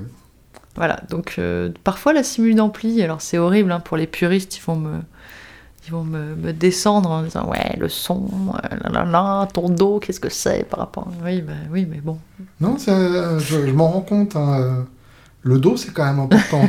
tu vois Quand, quand on y a, mal, souvent, c'est désagréable en fait. Ouais. C'est c'est quoi du coup tes, tes, préférences en termes de simulation? Euh, et ben là, il y a pas longtemps, euh, j'ai testé euh, la. hum, Comment elle s'appelle déjà? Euh, C'est une toute nouvelle. Euh, Ah merde, attends, c'est UAD, je crois? Ouais. Universal Audio. Attends, je vais te la, je vais te la trouver. La Dream? Ouais, voilà. Ouais. C'est ça. La Dream qui est une imitation Fender. incroyable. euh, elle, est, elle est folle, hein J'ai un copain qui m'a qui m'a enregistré là-dessus il y a pas très longtemps euh, pour des démos et euh, ouais, c'est c'est bluffant. Voilà, ça fait la blague. euh, Oui, donc c'est pour pour ceux qui connaissent pas, c'est un, un un blackface de luxe euh, in a box Ouais. avec son trémolo et sa reverb à ressort et bah, effectivement quand ça crunch, ça crunch comme un blackface de luxe. Quand c'est clean, c'est épais comme un blackface de luxe. Enfin, c'est ouais, ouais, c'est assez dingue. Ouais. Et la, Et la- ces bâtards-là, ils n'ont pas sorti de vraie version plugin encore. Oui, c'est Ils vrai. En plus qu'ils réservent. ont. ouais. Je pense qu'ils vont la, ouais, ils vont s'amuser après. Là. Mais euh... mais t'as aussi euh, dans, dans le dans le style très bien imité, t'as euh, Sudvox là, enfin le. UAD, euh, je sais plus comment il s'appelle aussi, le Je Ruby, je crois. C'est la Ruby, ouais, Voilà. c'est ça. Ah, La Ruby, elle est, elle est folle aussi, je trouve. hein. Ah oui, non, mais de toute façon, Très ils, très bien. ils sont forts. Ouais, mais là, ils sont tu forts, vois, mais je, le- je leur en veux un peu parce que d'une part, ils les sortent pas en, en plugin, et puis euh, je je suis pas ingénieur, mais je vois pas pourquoi il n'y a pas moyen de les avoir tous sur une seule pédale. euh, je veux bien que ça prenne vachement de DSP, machin, etc. Mais au moins, si on avait la possibilité d'uploader celui qu'on veut sur une pédale, Mhm. ce serait quand même vachement mieux que d'avoir à dépenser 900 balles pour avoir trois amplis virtuels. Quoi. Ouais, ouais, je vois, je vois très bien. Ouais, ouais, c'est vrai. C'est vrai. Mais par contre, c'est vrai que, enfin, tu vois, en termes de simulation, euh, je crois que Ah, c'est bluffant. là, on est arrivé à un niveau euh, où tu. Bon, bah, ok, en fait. euh, ça, clairement, tu vois, moi, je trouve que t'arrives dans une salle Hmm. qui, qui, où justement tu as une simu d'ampli qui s'y prête parce que pour des raisons X ou Y. Et toi-même, je pense, tu sais, il y a plein de moments où tu as des contraintes à avoir un Bien ampli sûr. sur scène. Pour plein de raisons. Ne serait-ce que la confiance euh, toute relative que tu feras à l'ingé son qui place un, Par un exemple, micro devant. exactement. Ouais, bien sûr. Donc, euh, clairement, des fois, voilà, c'est c'est pareil, ça, c'est clairement le plus gros euh, argument, c'est que bah, une simu d'ampli, c'est- ça restitue mieux ton son qu'un mauvais ingé son Ah qui bah, va évidemment. mettre euh, ton micro, qui va mettre un micro pourri sur euh, un micro de location, sur un, un ampli de location rincé. au euh, mauvais endroit euh, du HP Bien sûr, où ça va la être dégueulasse. photo et- qu'on a tous vue euh, avec l'ampli devant la tête, avec, avec le micro devant la tête d'ampli. Bien sûr. Donc voilà, et puis ouais, donc ça, voilà, argument imparable, je pense, parce Mhm. que au final, voilà. Et ah oui, tiens, juste pour revenir aux pédales, euh, Revenons au pédale avec plaisir. il y, a, il y a une pédale que tu m'as fait découvrir et que aussi Paul, Paul de fer, hein, comme on l'appelle nous dans le, dans le jargon, Rien à voir avec Gaston. c'est ça. Il se reconnaîtra. C'est hein, ça, voilà. je pense. Euh, la Illuminapi, Mhm. euh, cette fuzz euh, là qui est, qui est faite par euh, donc Yannick Riva. euh, Tout à fait. et qui est, euh, qui est folle. Moi, j'utilise embrasse tout le temps s'il maintenant, se oui. qu'il écoute ce podcast. On on l'embrasse très On fort. t'embrasse énormément. Et euh, ouais, qui est, qui est folle, que j'utilise tout le temps maintenant, euh, Ouais. qui, est, qui, est, qui est super, hein, qui est vraiment... Ah bah euh, oui, oui, bien sûr. Donc voilà, mais maintenant c'est ma fuzz de prédilection en live, donc bravo. Tu joues en open? Ça dépend, en général, donc je suis standard tuning et tout ça, Ouais. mais... euh, euh, Il y a des trucs, bah, typiquement Memories of My Uh-huh. Friends, où je suis en Do euh, dièse, je crois, oui, c'est ça, en Do dièse. C'est bien ce qui me semble. Qui Ouais, fait du ouais. Do dièse C'est boule de dièse. Oui, mais pourquoi Pourquoi Pourquoi se compliquer euh, voilà. Non, euh, de temps en temps, je joue, euh, en fait, en général, cette, ce morceau, je la joue avec une baryton. Mhm. Voilà, un baryton sur laquelle je mets un capot, hein, ce qui est Oui, bien sûr. Parce que si on Pour était à une contradiction près, ça se saurait. globalement bon. La baryton, c'est quand même, euh, c'est quand même un gros kiff aussi hein, de Ouais. guitare. euh, c'est voilà. Tu, tu, tu veux connaître ton côté sombre, tu prends une baryton, puis tu, tu joues deux heures comme ça, tu, tu pleures, euh, t'es là, comme ça. Il y a ton voisin qui, qui sonne à la porte, qui te demande si ça va. Si... Voilà, moi, je, bah, la et c'est c'est impressionnant comme un bête accord de sol de cowboy sonne sur une baryton. Exactement, Et là, tu te dis, putain, j'ai un piano, quoi. c'est ça. Blanc, tu fais wow, t'es euh, un peu le roi du monde. Mais ouais, c'est trop bien. Ouais. Euh, et euh, j'aurais bien aimé que tu me parles un tout petit peu de ton, de ton groupe, de ton orchestre, parce que j'ai... alors déjà, c'est des, jeunes garçons adorables. Euh, et euh, et au-delà de ça, j'ai trouvé que vous aviez une, connivence et, une euh, complicité, c'est ça le mot que je cherchais depuis tout à l'heure, qui, est, hyper jolie et que j'ai pas toujours constaté dans, dans ce genre de, de cas de figure, parce qu'en gros, c'est ton groupe d'accompagnement et c'est toi l'artiste, euh, mais on, on croirait presque à un groupe, quoi. Ouais, moi je te, je te remercie beaucoup déjà. De... Je trouve que c'est un des plus beaux compliments euh, à chaque fois euh, qu'on nous fait quand on nous dit Oh là là, vous êtes super bien ensemble, on voit que vous vous Ouais. amusez et tout ça. Donc, bah alors, déjà, oui, on kiffe. hein. C'est, on n'est pas des très bons acteurs euh, qui pouvons pas se blairer, et puis on, on est là, on joue, et puis d'un coup on Non, se ça, regarde avec amour. J'ai même été témoin qu'il vous arrivait de vous voir dans la vraie vie, euh, Voilà, ça. même quand il n'y avait pas de cachet, quoi. À ce qui paraît, écoute, on fait de temps en temps des petits apéros, pas piquer des hannetons. Euh, non, mais ouais, ouais, c'est. Je pense qu'on s'est très bien trouvé. Hmm. Et euh, je- en fait, on. C'est. Enfin, j'aurais pas imaginé pouvoir avoir ça, moi, de mon côté. C'est-à-dire que. J'ai passé des auditions, euh, j'ai fait. Ouais. euh, tu vois. on- on- Donc t'es quand même passé par ce biais-là, quoi. alors pour le clavier, ouais, on a fait passer des auditions. Et euh, à la batterie, en fait, un jour, Yann a joué. Et c'était rigolo parce que... euh, Bon, en gros, il, il y avait, il y avait une partie qu'il aimait bien à la batterie, parce qu'en plus, bon, comme j'avais fait de la batterie, moi j'aime bien écrire des parties batterie un peu euh, challenging des fois, ou des Je trucs vois. un peu, un peu chiants à jouer, mais en même temps qui vont, tu vois. Donc, euh, typiquement sur le morceau euh, Something, il y a un truc à la fin où, où en fait, euh, à la main droite, il y a, il y a quelque chose d'un peu euh, à la ride, Mhm, d'un peu ample, mhm, tandis que à la, à la yacht, en fait, il y a un truc qui drive, hmm. tac, tac, tac, tac, qui avance, qui avance, qui avance. Et donc, en fait, c'est super dur d'avoir le. Et puis, à la caisse claire, il y a la lourdeur du truc. Donc, ça fait vraiment. toum, toum, toum, ta, toum, toum, toum, Ouais, ouais, ouais, je vois. Et, euh, et derrière, t'as euh, la yacht qui fait avancer et qui est discrète, mais euh, vraiment importante, quoi. Ouais. Tu vois T'écoutais les Deftones quand t'étais petite Eh, j'ai écouté un peu, ouais. Ouais, ouais. je- Mais en gros, tu vois, t'as as ce truc-là, et en fait, euh, à un moment, j'explique ça, euh, je, je sais même plus d'ailleurs. euh, Ah oui, j'explique ça à un batteur, machin, et Yann écoute ce truc-là, et il dit Ah, tiens, ouais, je, tiens, je comprends ce que tu veux dire, mais je vais essayer. voilà, machin. Donc il part. et il joue ce truc-là, et je me dis, ah putain, bah, c'est la première fois qu'on- que ce truc-là, il est aussi bien joué, quoi. Mm. Donc en fait, il avait Il a compris ce que tu cherchais, quoi. Ouais, c'est ça. Il a, il a Simplement. complètement compris le- l'effet, euh, le, le- la rythmique et le- et l'ouverture, quoi. Voilà. Que- quelle est la, leur, leur marge de manœuvre euh, Je suppose que, vu euh, tes compétences, tu leur passes des démos hyper abouties. Oui, alors euh, là sur l'album, typiquement, bon, j'avais tout composé, tout arrangé. À, à quel point est-ce que les démos sont proches de, de l'album? Ça dépend, franchement. euh, bon, il y a des fois où je me laisse quelques libertés.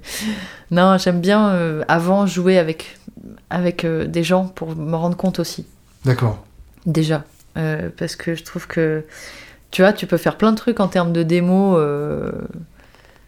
ben, je trouve typiquement, d'ailleurs, c'est ça le piège pour moi de l'électro ou de la pop Mhm. à l'heure actuelle, c'est que tu fais plein de choses qui, qui sont super belles sur maquette. Et puis, euh, d'un point de vue organique, après, pour euh, restituer, euh, Bien sûr.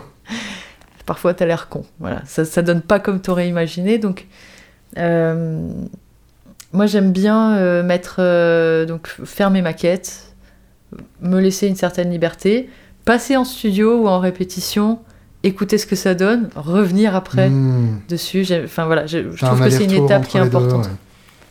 Et euh, là, les gars, j'avais quand même fait pas mal d'allers-retours euh, avant, au préalable. Et euh, enfin, pas pas mal, j'avais fait un aller-retour, mais enfin voilà. euh. Et donc voilà, tout était composé, arrangé, je savais que ça rentrait quoi. Mhm. Et en revanche, euh, ils ont quand même apporté euh, bah, des belles idées euh, sur plein de trucs. En fait, si, tu veux, tu vois tout de suite si les gens ils ont capté. tu vois, tu vas avoir des idées qui sont à côté de la plaque, et puis tu vas avoir des idées où tu es là en mode Ah ouais, putain. Ah oui, en fait, ouais, ouais, attends. Attends, euh, bah vas-y, on va, on va essayer quand même, parce que ça peut Ouais, être ouais, cool. ouais. Et. euh, J'aime bien cette sensation. ça me parle complètement. Et eux, c'est, enfin voilà, ils sont quand même vachement dans le mille à plein Mm. d'endroits et du coup ça, en, ça en devient même, euh, tu vois là sur les prochaines étapes, en fait, euh, en fait ils ramènent plein de trucs, ils ramènent aussi plein de, plein de choses à eux parce que, alors pas en termes de compo ou quoi, c'est moi qui reste, euh, qui reste maîtresse là-dessus quoi, mais mais eux rapportent beaucoup d'idées d'arrangement de trucs. euh, Hmm. et puis ils connaissent euh, bien leurs instruments. T'as des, des gens euh, dans le groupe qui sont un peu plus entre guillemets électrons libres, donc qui, enfin, à qui j'aurais jamais osé filer une partoche. Tu vois ce que je veux dire? Ouais. Tu sais, il y a des gens, tu les, tu les prends, bah, typiquement Baptiste à la guitare, tu vois. euh, c'est- Baptiste, il, je trouve que c'est dommage de lui filer une partition, quoi. Hmm. Parce qu'en fait, euh, tu peux, hein, il peut le faire, il peut restituer ton truc, euh, il le fera. Mais quand il met son âme sur un truc, ah ben, enfin, les, les choses n'ont rien à voir, quoi. Ouais, je vois. vois. Donc voilà, après, il va, il va toujours rester dans l'idée, il va toujours euh, sublimer ton idée. Il va, il va pas vouloir partir, tu vois, il n'y a pas de... Je pense qu'entre nous, c'est ça aussi, tu vois, euh, c'est qu'il n'y a pas de Tu te principe sens pas trahi dans tes idées euh, Ouais. par ce qu'il va en faire. Voilà, et puis il n'y a, pas de- il y a pas de problème d'ego dans ce groupe. Mhm. Tu vois, alors c'est peut-être con, mais euh, en Ah fait. c'est on- rare. Ouais. c'est très rare. Et ouais, ouais, c'est ça. Moi, j'ai connu euh, d'autres euh, configurations où c'était pas le cas. Bien sûr. C'est un peu l'enfer quand c'est les. Oui. Voilà. Oui, absolument. Oui, c'est- Ah bah c'est pour ça que je que je traite euh, les, Angels comme la chose la, plus précieuse que j'ai. euh, c'est euh, j'ai- jamais eu de groupe comme ça. Et, vraiment, à chaque fois qu'on est ensemble, je, suis bien conscient de la chance que j'ai qui, s'intéresse à, ma musique. Enfin, c'est c'est un, bol monstrueux et c'est un peu comme un couple. J'attends le moment où ils vont se rendre compte euh, de la supercherie. euh, j'espère qu'il viendra le plus tard possible. quoi. Ah, le- ce syndrome de l'imposteur. euh. Bien sûr, évidemment. Ouais, ouais, c'est marrant. hein, mais je pense qu'on a, on a tous un peu ce, cette. J'en ai, connu peu qui l'avaient pas en tout cas. Ouais. ouais, effectivement. Mais ouais, bon, en tout cas, euh, comme tu dis, en fait, c'est précieux. Et, euh, et- tu vois, je pense que tu as eu euh, pas mal d'expériences musicales aussi. Mhm. En fait, euh, ouais, c'est ça, faut le choyer parce que limite, tu sais, limite, j'ai envie de te dire, peu importe au, au final que ta musique, elle soit euh, bien, pas bien. Enfin, Mhm. quand t'as ça derrière, tu peux aller n'importe où, quoi. Bien sûr. Voilà, après, je dis pas que l'idée c'est de faire de la merde, mais Moralité, par contre- faisons de la merde avec les gens qu'on aime. Exactement. voilà, au moins on se tape des barres. Mais euh, non, c'est vraiment. Enfin, je trouve que. En fait, euh, tu sais, c'est ce côté âme, en fait. Enfin, c'est ça qui est tellement kiffant aussi sur Ouais. scène, quoi. T'es sur scène, euh, tu peux t'arriver euh, mille trucs, euh, tu, tu peux. Enfin, t'as des gens derrière, tu sais, ne serait-ce que. euh, moi, je me souviens de moments où tu te tournes, tu vois juste un sourire. euh, je, vois, je me tourne, je vois un sourire de Yann, je vois Antoine qui me regarde et qui, euh, qui, est- qui est bien là où il est. Enfin, Baptiste qui est en train de s'éclater, je sais pas, tu vois. Ouais. C'est Juste ce, ce, ce, ce truc où tu captes. Bien sûr. Et même, tu sais, ça s'emplit ça en toi, tu, tu frissonnes, des- tu sais que les autres, ils ont ça. Si tu Mm. l'as, ils l'ont aussi, quoi. Ça, c'est très cool. hein. C'est des sensations euh, inégalables, j'ai envie de dire. non, mais voilà, ouais, c'est. Ah, j'a- J'aurais voulu un- un- un- te poser une question extrêmement prosaïque. Euh, toi qui sais écouter, euh, qui connais euh, ce genre de choses, est-ce que t'en es arrivé à trouver le bon micro pour ta voix? Ah, C'est- vraiment une question que je me pose. euh, En studio, j'aime bien les trucs euh, ouverts en haut, comme le C12, euh, je trouve ça chouette. En live, j'ai pas cherché, pour être honnête, mais pas trouvé du coup non plus, de, de micros qui, qui me plaisent particulièrement. Est-ce que toi, c'est une quête que tu as menée? Alors euh, oui. Et euh, alors il y, a- il y a plusieurs trucs. euh. Déjà, c'est, je pense que les micros que moi j'aime pour ma voix, Oui. c'est les micros que les ingénieurs du son détestent pour ma voix en face, parce que Très bien. globalement, Donc, moi, vous l'entendez pas de la même manière. Alors, oui, c'est vrai que, tu sais, pour tout le monde, enfin, pour plein d'autres gens, je, je sais, euh, c'est ça qui est horrible aussi là-dedans, c'est que euh, je vais entendre un chanteur, je vais, je vais capter un peu, euh, je vais avoir l'oreille pour me dire, tiens, là, j'ai envie de lui monter un peu, je sais pas, le, le bas médium ici, Mhm. j'ai envie de. Tiens, quel micro pourrait faire ça Tiens, euh, bah, je vais essayer le RE20, tiens, euh, genre, blablabla. Je vais faire des petits comparatifs, je vais me dire, bon, ok, on- voilà. Euh, ça, globalement, je tombe d'accord euh, pas Mhm. mal avec euh, bah, justement mon ingé son du, du groupe Adrien, par exemple, qui a un peu les mêmes goûts que moi en, en ce- en- tu vois, de ce côté-là. Mhm. Tandis que sur ma voix, alors là, non, en fait, alors, si je peux, alors, globalement, moi, quand j'enregistre des maquettes ou des trucs euh, à moi, je vais avoir le micro le plus pourri, Ouais. tu vois. Je vais avoir euh, même, tu vois, un SM58, un PG48, hein, Mhm, j'ai enregistré.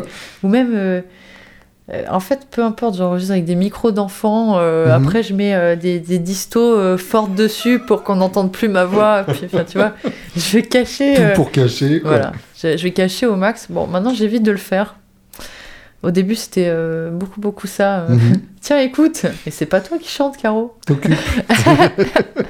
Oui, oui, euh, si, c'est moi. Mais on te, on te reconnaît pas. c'est bien, non? Donc, donc, je me suis un peu calmée quand même. Mais Uh-huh. alors, la quête du micro idéal, j'ai essayé plein de trucs en studio, là, justement, pour l'album, entre autres. Et en fait, euh, on est arrivé à un truc qui était rigolo, c'était que moi, j'avais un micro dans lequel je m'entendais, Mhm. et eux, euh, donc le réalisateur artistique et euh, l'ingé son, avaient un micro pour euh, m'enregistrer. pour, Ouais, d'accord. C'est-à-dire Ah oui, en- oui, donc t'avais un micro de monitoring et, Voilà. et un micro d'enregistrement, quoi. Moi, Ouais, ouais. en fait, il- ça leur a semblé aussi important que moi je m'entende. Euh, Que tu dans sois de- à l'aise. voilà, euh, que je sois à l'aise. et que eux puissent. euh, Enfin, ça leur semblait même plus important que je sois à l'aise, tu vois. Mhm. En vrai, si on avait eu qu'un micro, on aurait mis que celui euh, sur lequel j'étais bien. Mhm. Mais globalement, on avait mis moi pour m'entendre euh, le micro dans lequel j'étais bien. Et eux avaient euh, le micro dans lequel ils pouvaient faire un, un joli mix après, et me faire Mhm. rentrer bien dans le. Voilà, tu vois, comme quoi, en fait, c'est con. Et donc, ça, c'était. euh, moi, je me souviens que je. Bon, quand même, après, c'est pas. Je, je chantais pas dans de la merde, je chantais dans un U87, tu vois. Ouais, Voilà, donc c'était le, celui dans lequel j'étais à l'aise en studio. d'accord. Et eux restituaient euh, souvent dans des Edwina, ça s'appelle. Ok, si- non, je connais pas. C'est des petits, euh, des petits trucs un peu à l'ancienne en plus, tu sais, avec le. Voilà, le, le design est sympa. Et puis, donc, euh, notre ingé son, il est fan de ces micros-là. Il Mm. essaye d'en foutre partout. et il y arrive en plus, c'est ça qui est, fort. Donc, euh, donc, tout a été enregistré au Edwina, hein, grâce à notre cher Adrien. Et en live, tu t'es posé la question ou... Et en live, en fait, euh, ben là, on... sur le live, on s'est dit que pour le moment, on allait tabler sur là où j'étais moi à l'aise. Ah, Et là où je suis bien à l'aise, c'est avec un bêta 58. Parce que euh, j'aime bien, euh, tu sais, le, le petit, euh, le petit pic, euh, En haut. voilà, le petit pic dans les hauteurs qui fait que ben, ta voix elle ressort bien. Mhm. Et j'aime bien le côté, euh, moi j'adore jouer avec la dynamique de ce micro, Hmm, en fait, tu vois. Ouais. J'aime bien, euh, t'es t'es prêt, euh, tu peux avoir un truc un peu plus euh, dans la rondeur et c'est très très fort. hein. Puis quand tu Mm. t'éloignes, euh, d'un coup, euh, tu peux pas tâter, euh, avoir un truc beaucoup plus euh, léger, aérien, tu vois. Donc, euh, donc moi, je commence à avoir aussi l'habitude de ce micro-là, mais euh, Adrien, encore une fois, euh, est moins adepte du truc, il aimerait bien aussi qu'on se fasse un petit comparatif ces prochains temps, parce que lui, il aime pas entendre la cage, tu sais. Du... Ouais. Voilà, ce que je peux comprendre aussi. Mais voilà, déjà, il y a... il y a quand même moins ça qu'avec un SM58, Mhm. tu vois. Toi, t'as déjà testé les bêtas? Pas encore, non, non, non. j'ai, j'ai, vraiment pas commencé ma quête là-dessus. euh, mais je, je sais que j'ai un truc mieux à trouver, effectivement, Ouais. que, que le 58, euh, qui a tendance euh, à accentuer encore mon côté beaucoup trop bas médium. Ouais. Donc, euh, effectivement, Oui, euh, que- si tu veux pas ça, effectivement. Euh, pour le coup, peut-être le, le RE20, tu vois, je t'en ai parlé tout à l'heure, mais le- les RE20, ça- c'est bien pour ça, Mhm. pour le coup, ça peut bien marcher. Après, euh, voilà. Après, les voix de femmes et d'hommes, c'est pas pareil. Marrant, mon, mon premier album, je l'ai enregistré avec un RE20, c'est vrai que j'aimais bien. Ouais. Ah ouais, tu vois. Ouais, ouais. Je pense que ça peut bien t'aller, parce qu'en plus, euh, t'as- ce côté flatteur, justement, dans, la, dans les bas médiums, euh, dans la rondeur, mais euh, tu sans, sans en mettre trop. Ah, tu me donnes envie de- d'essayer, tiens. Ah, le RE20, moi, j'aime bien. un hein. podcast qui va me coûter cher. tu m'étonnes. De- dernière question rituelle. Les trois albums sans lesquels la vie serait une erreur. Waouh. Ah ouais. À part euh, le Madeleine Keys euh, qui sort donc Oh là, je- j'oserais 10 pas euh, prétendre à ça, mais. euh, euh, alors, les trois albums. Ah, c'est dur. hein. Trois. Oh là là. euh. Bon, on va prendre dans, dans mes références. euh, Vas-y, vas-y. oh c'est dur. C'est dur parce que c'est trois. Mhm. Oh là là, c'est dur sûr. trois. Ah non, non, mais c'est une horreur cette question, hein, j'en suis conscient. C'est pour ça que je la garde.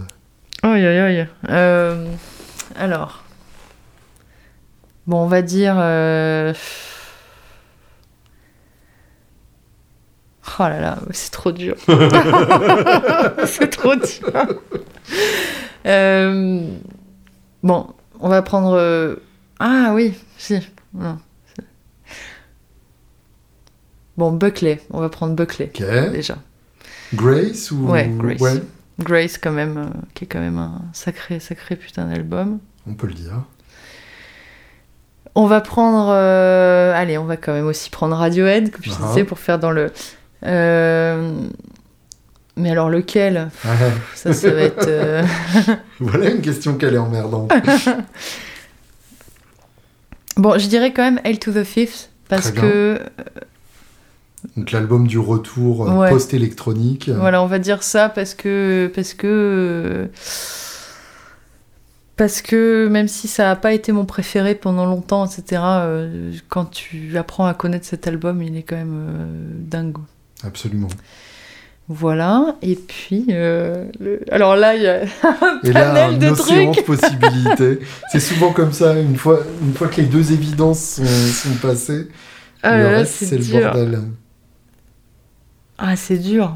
Euh, je- En plus, je vais, je vais m'auto-décevoir. Tu sais quoi, je vais sortir de ce truc. Bien sûr Je vais être là, je vais faire Ah, putain, mais, putain. pourquoi Mais pourquoi j'ai pas dit ça Évidemment.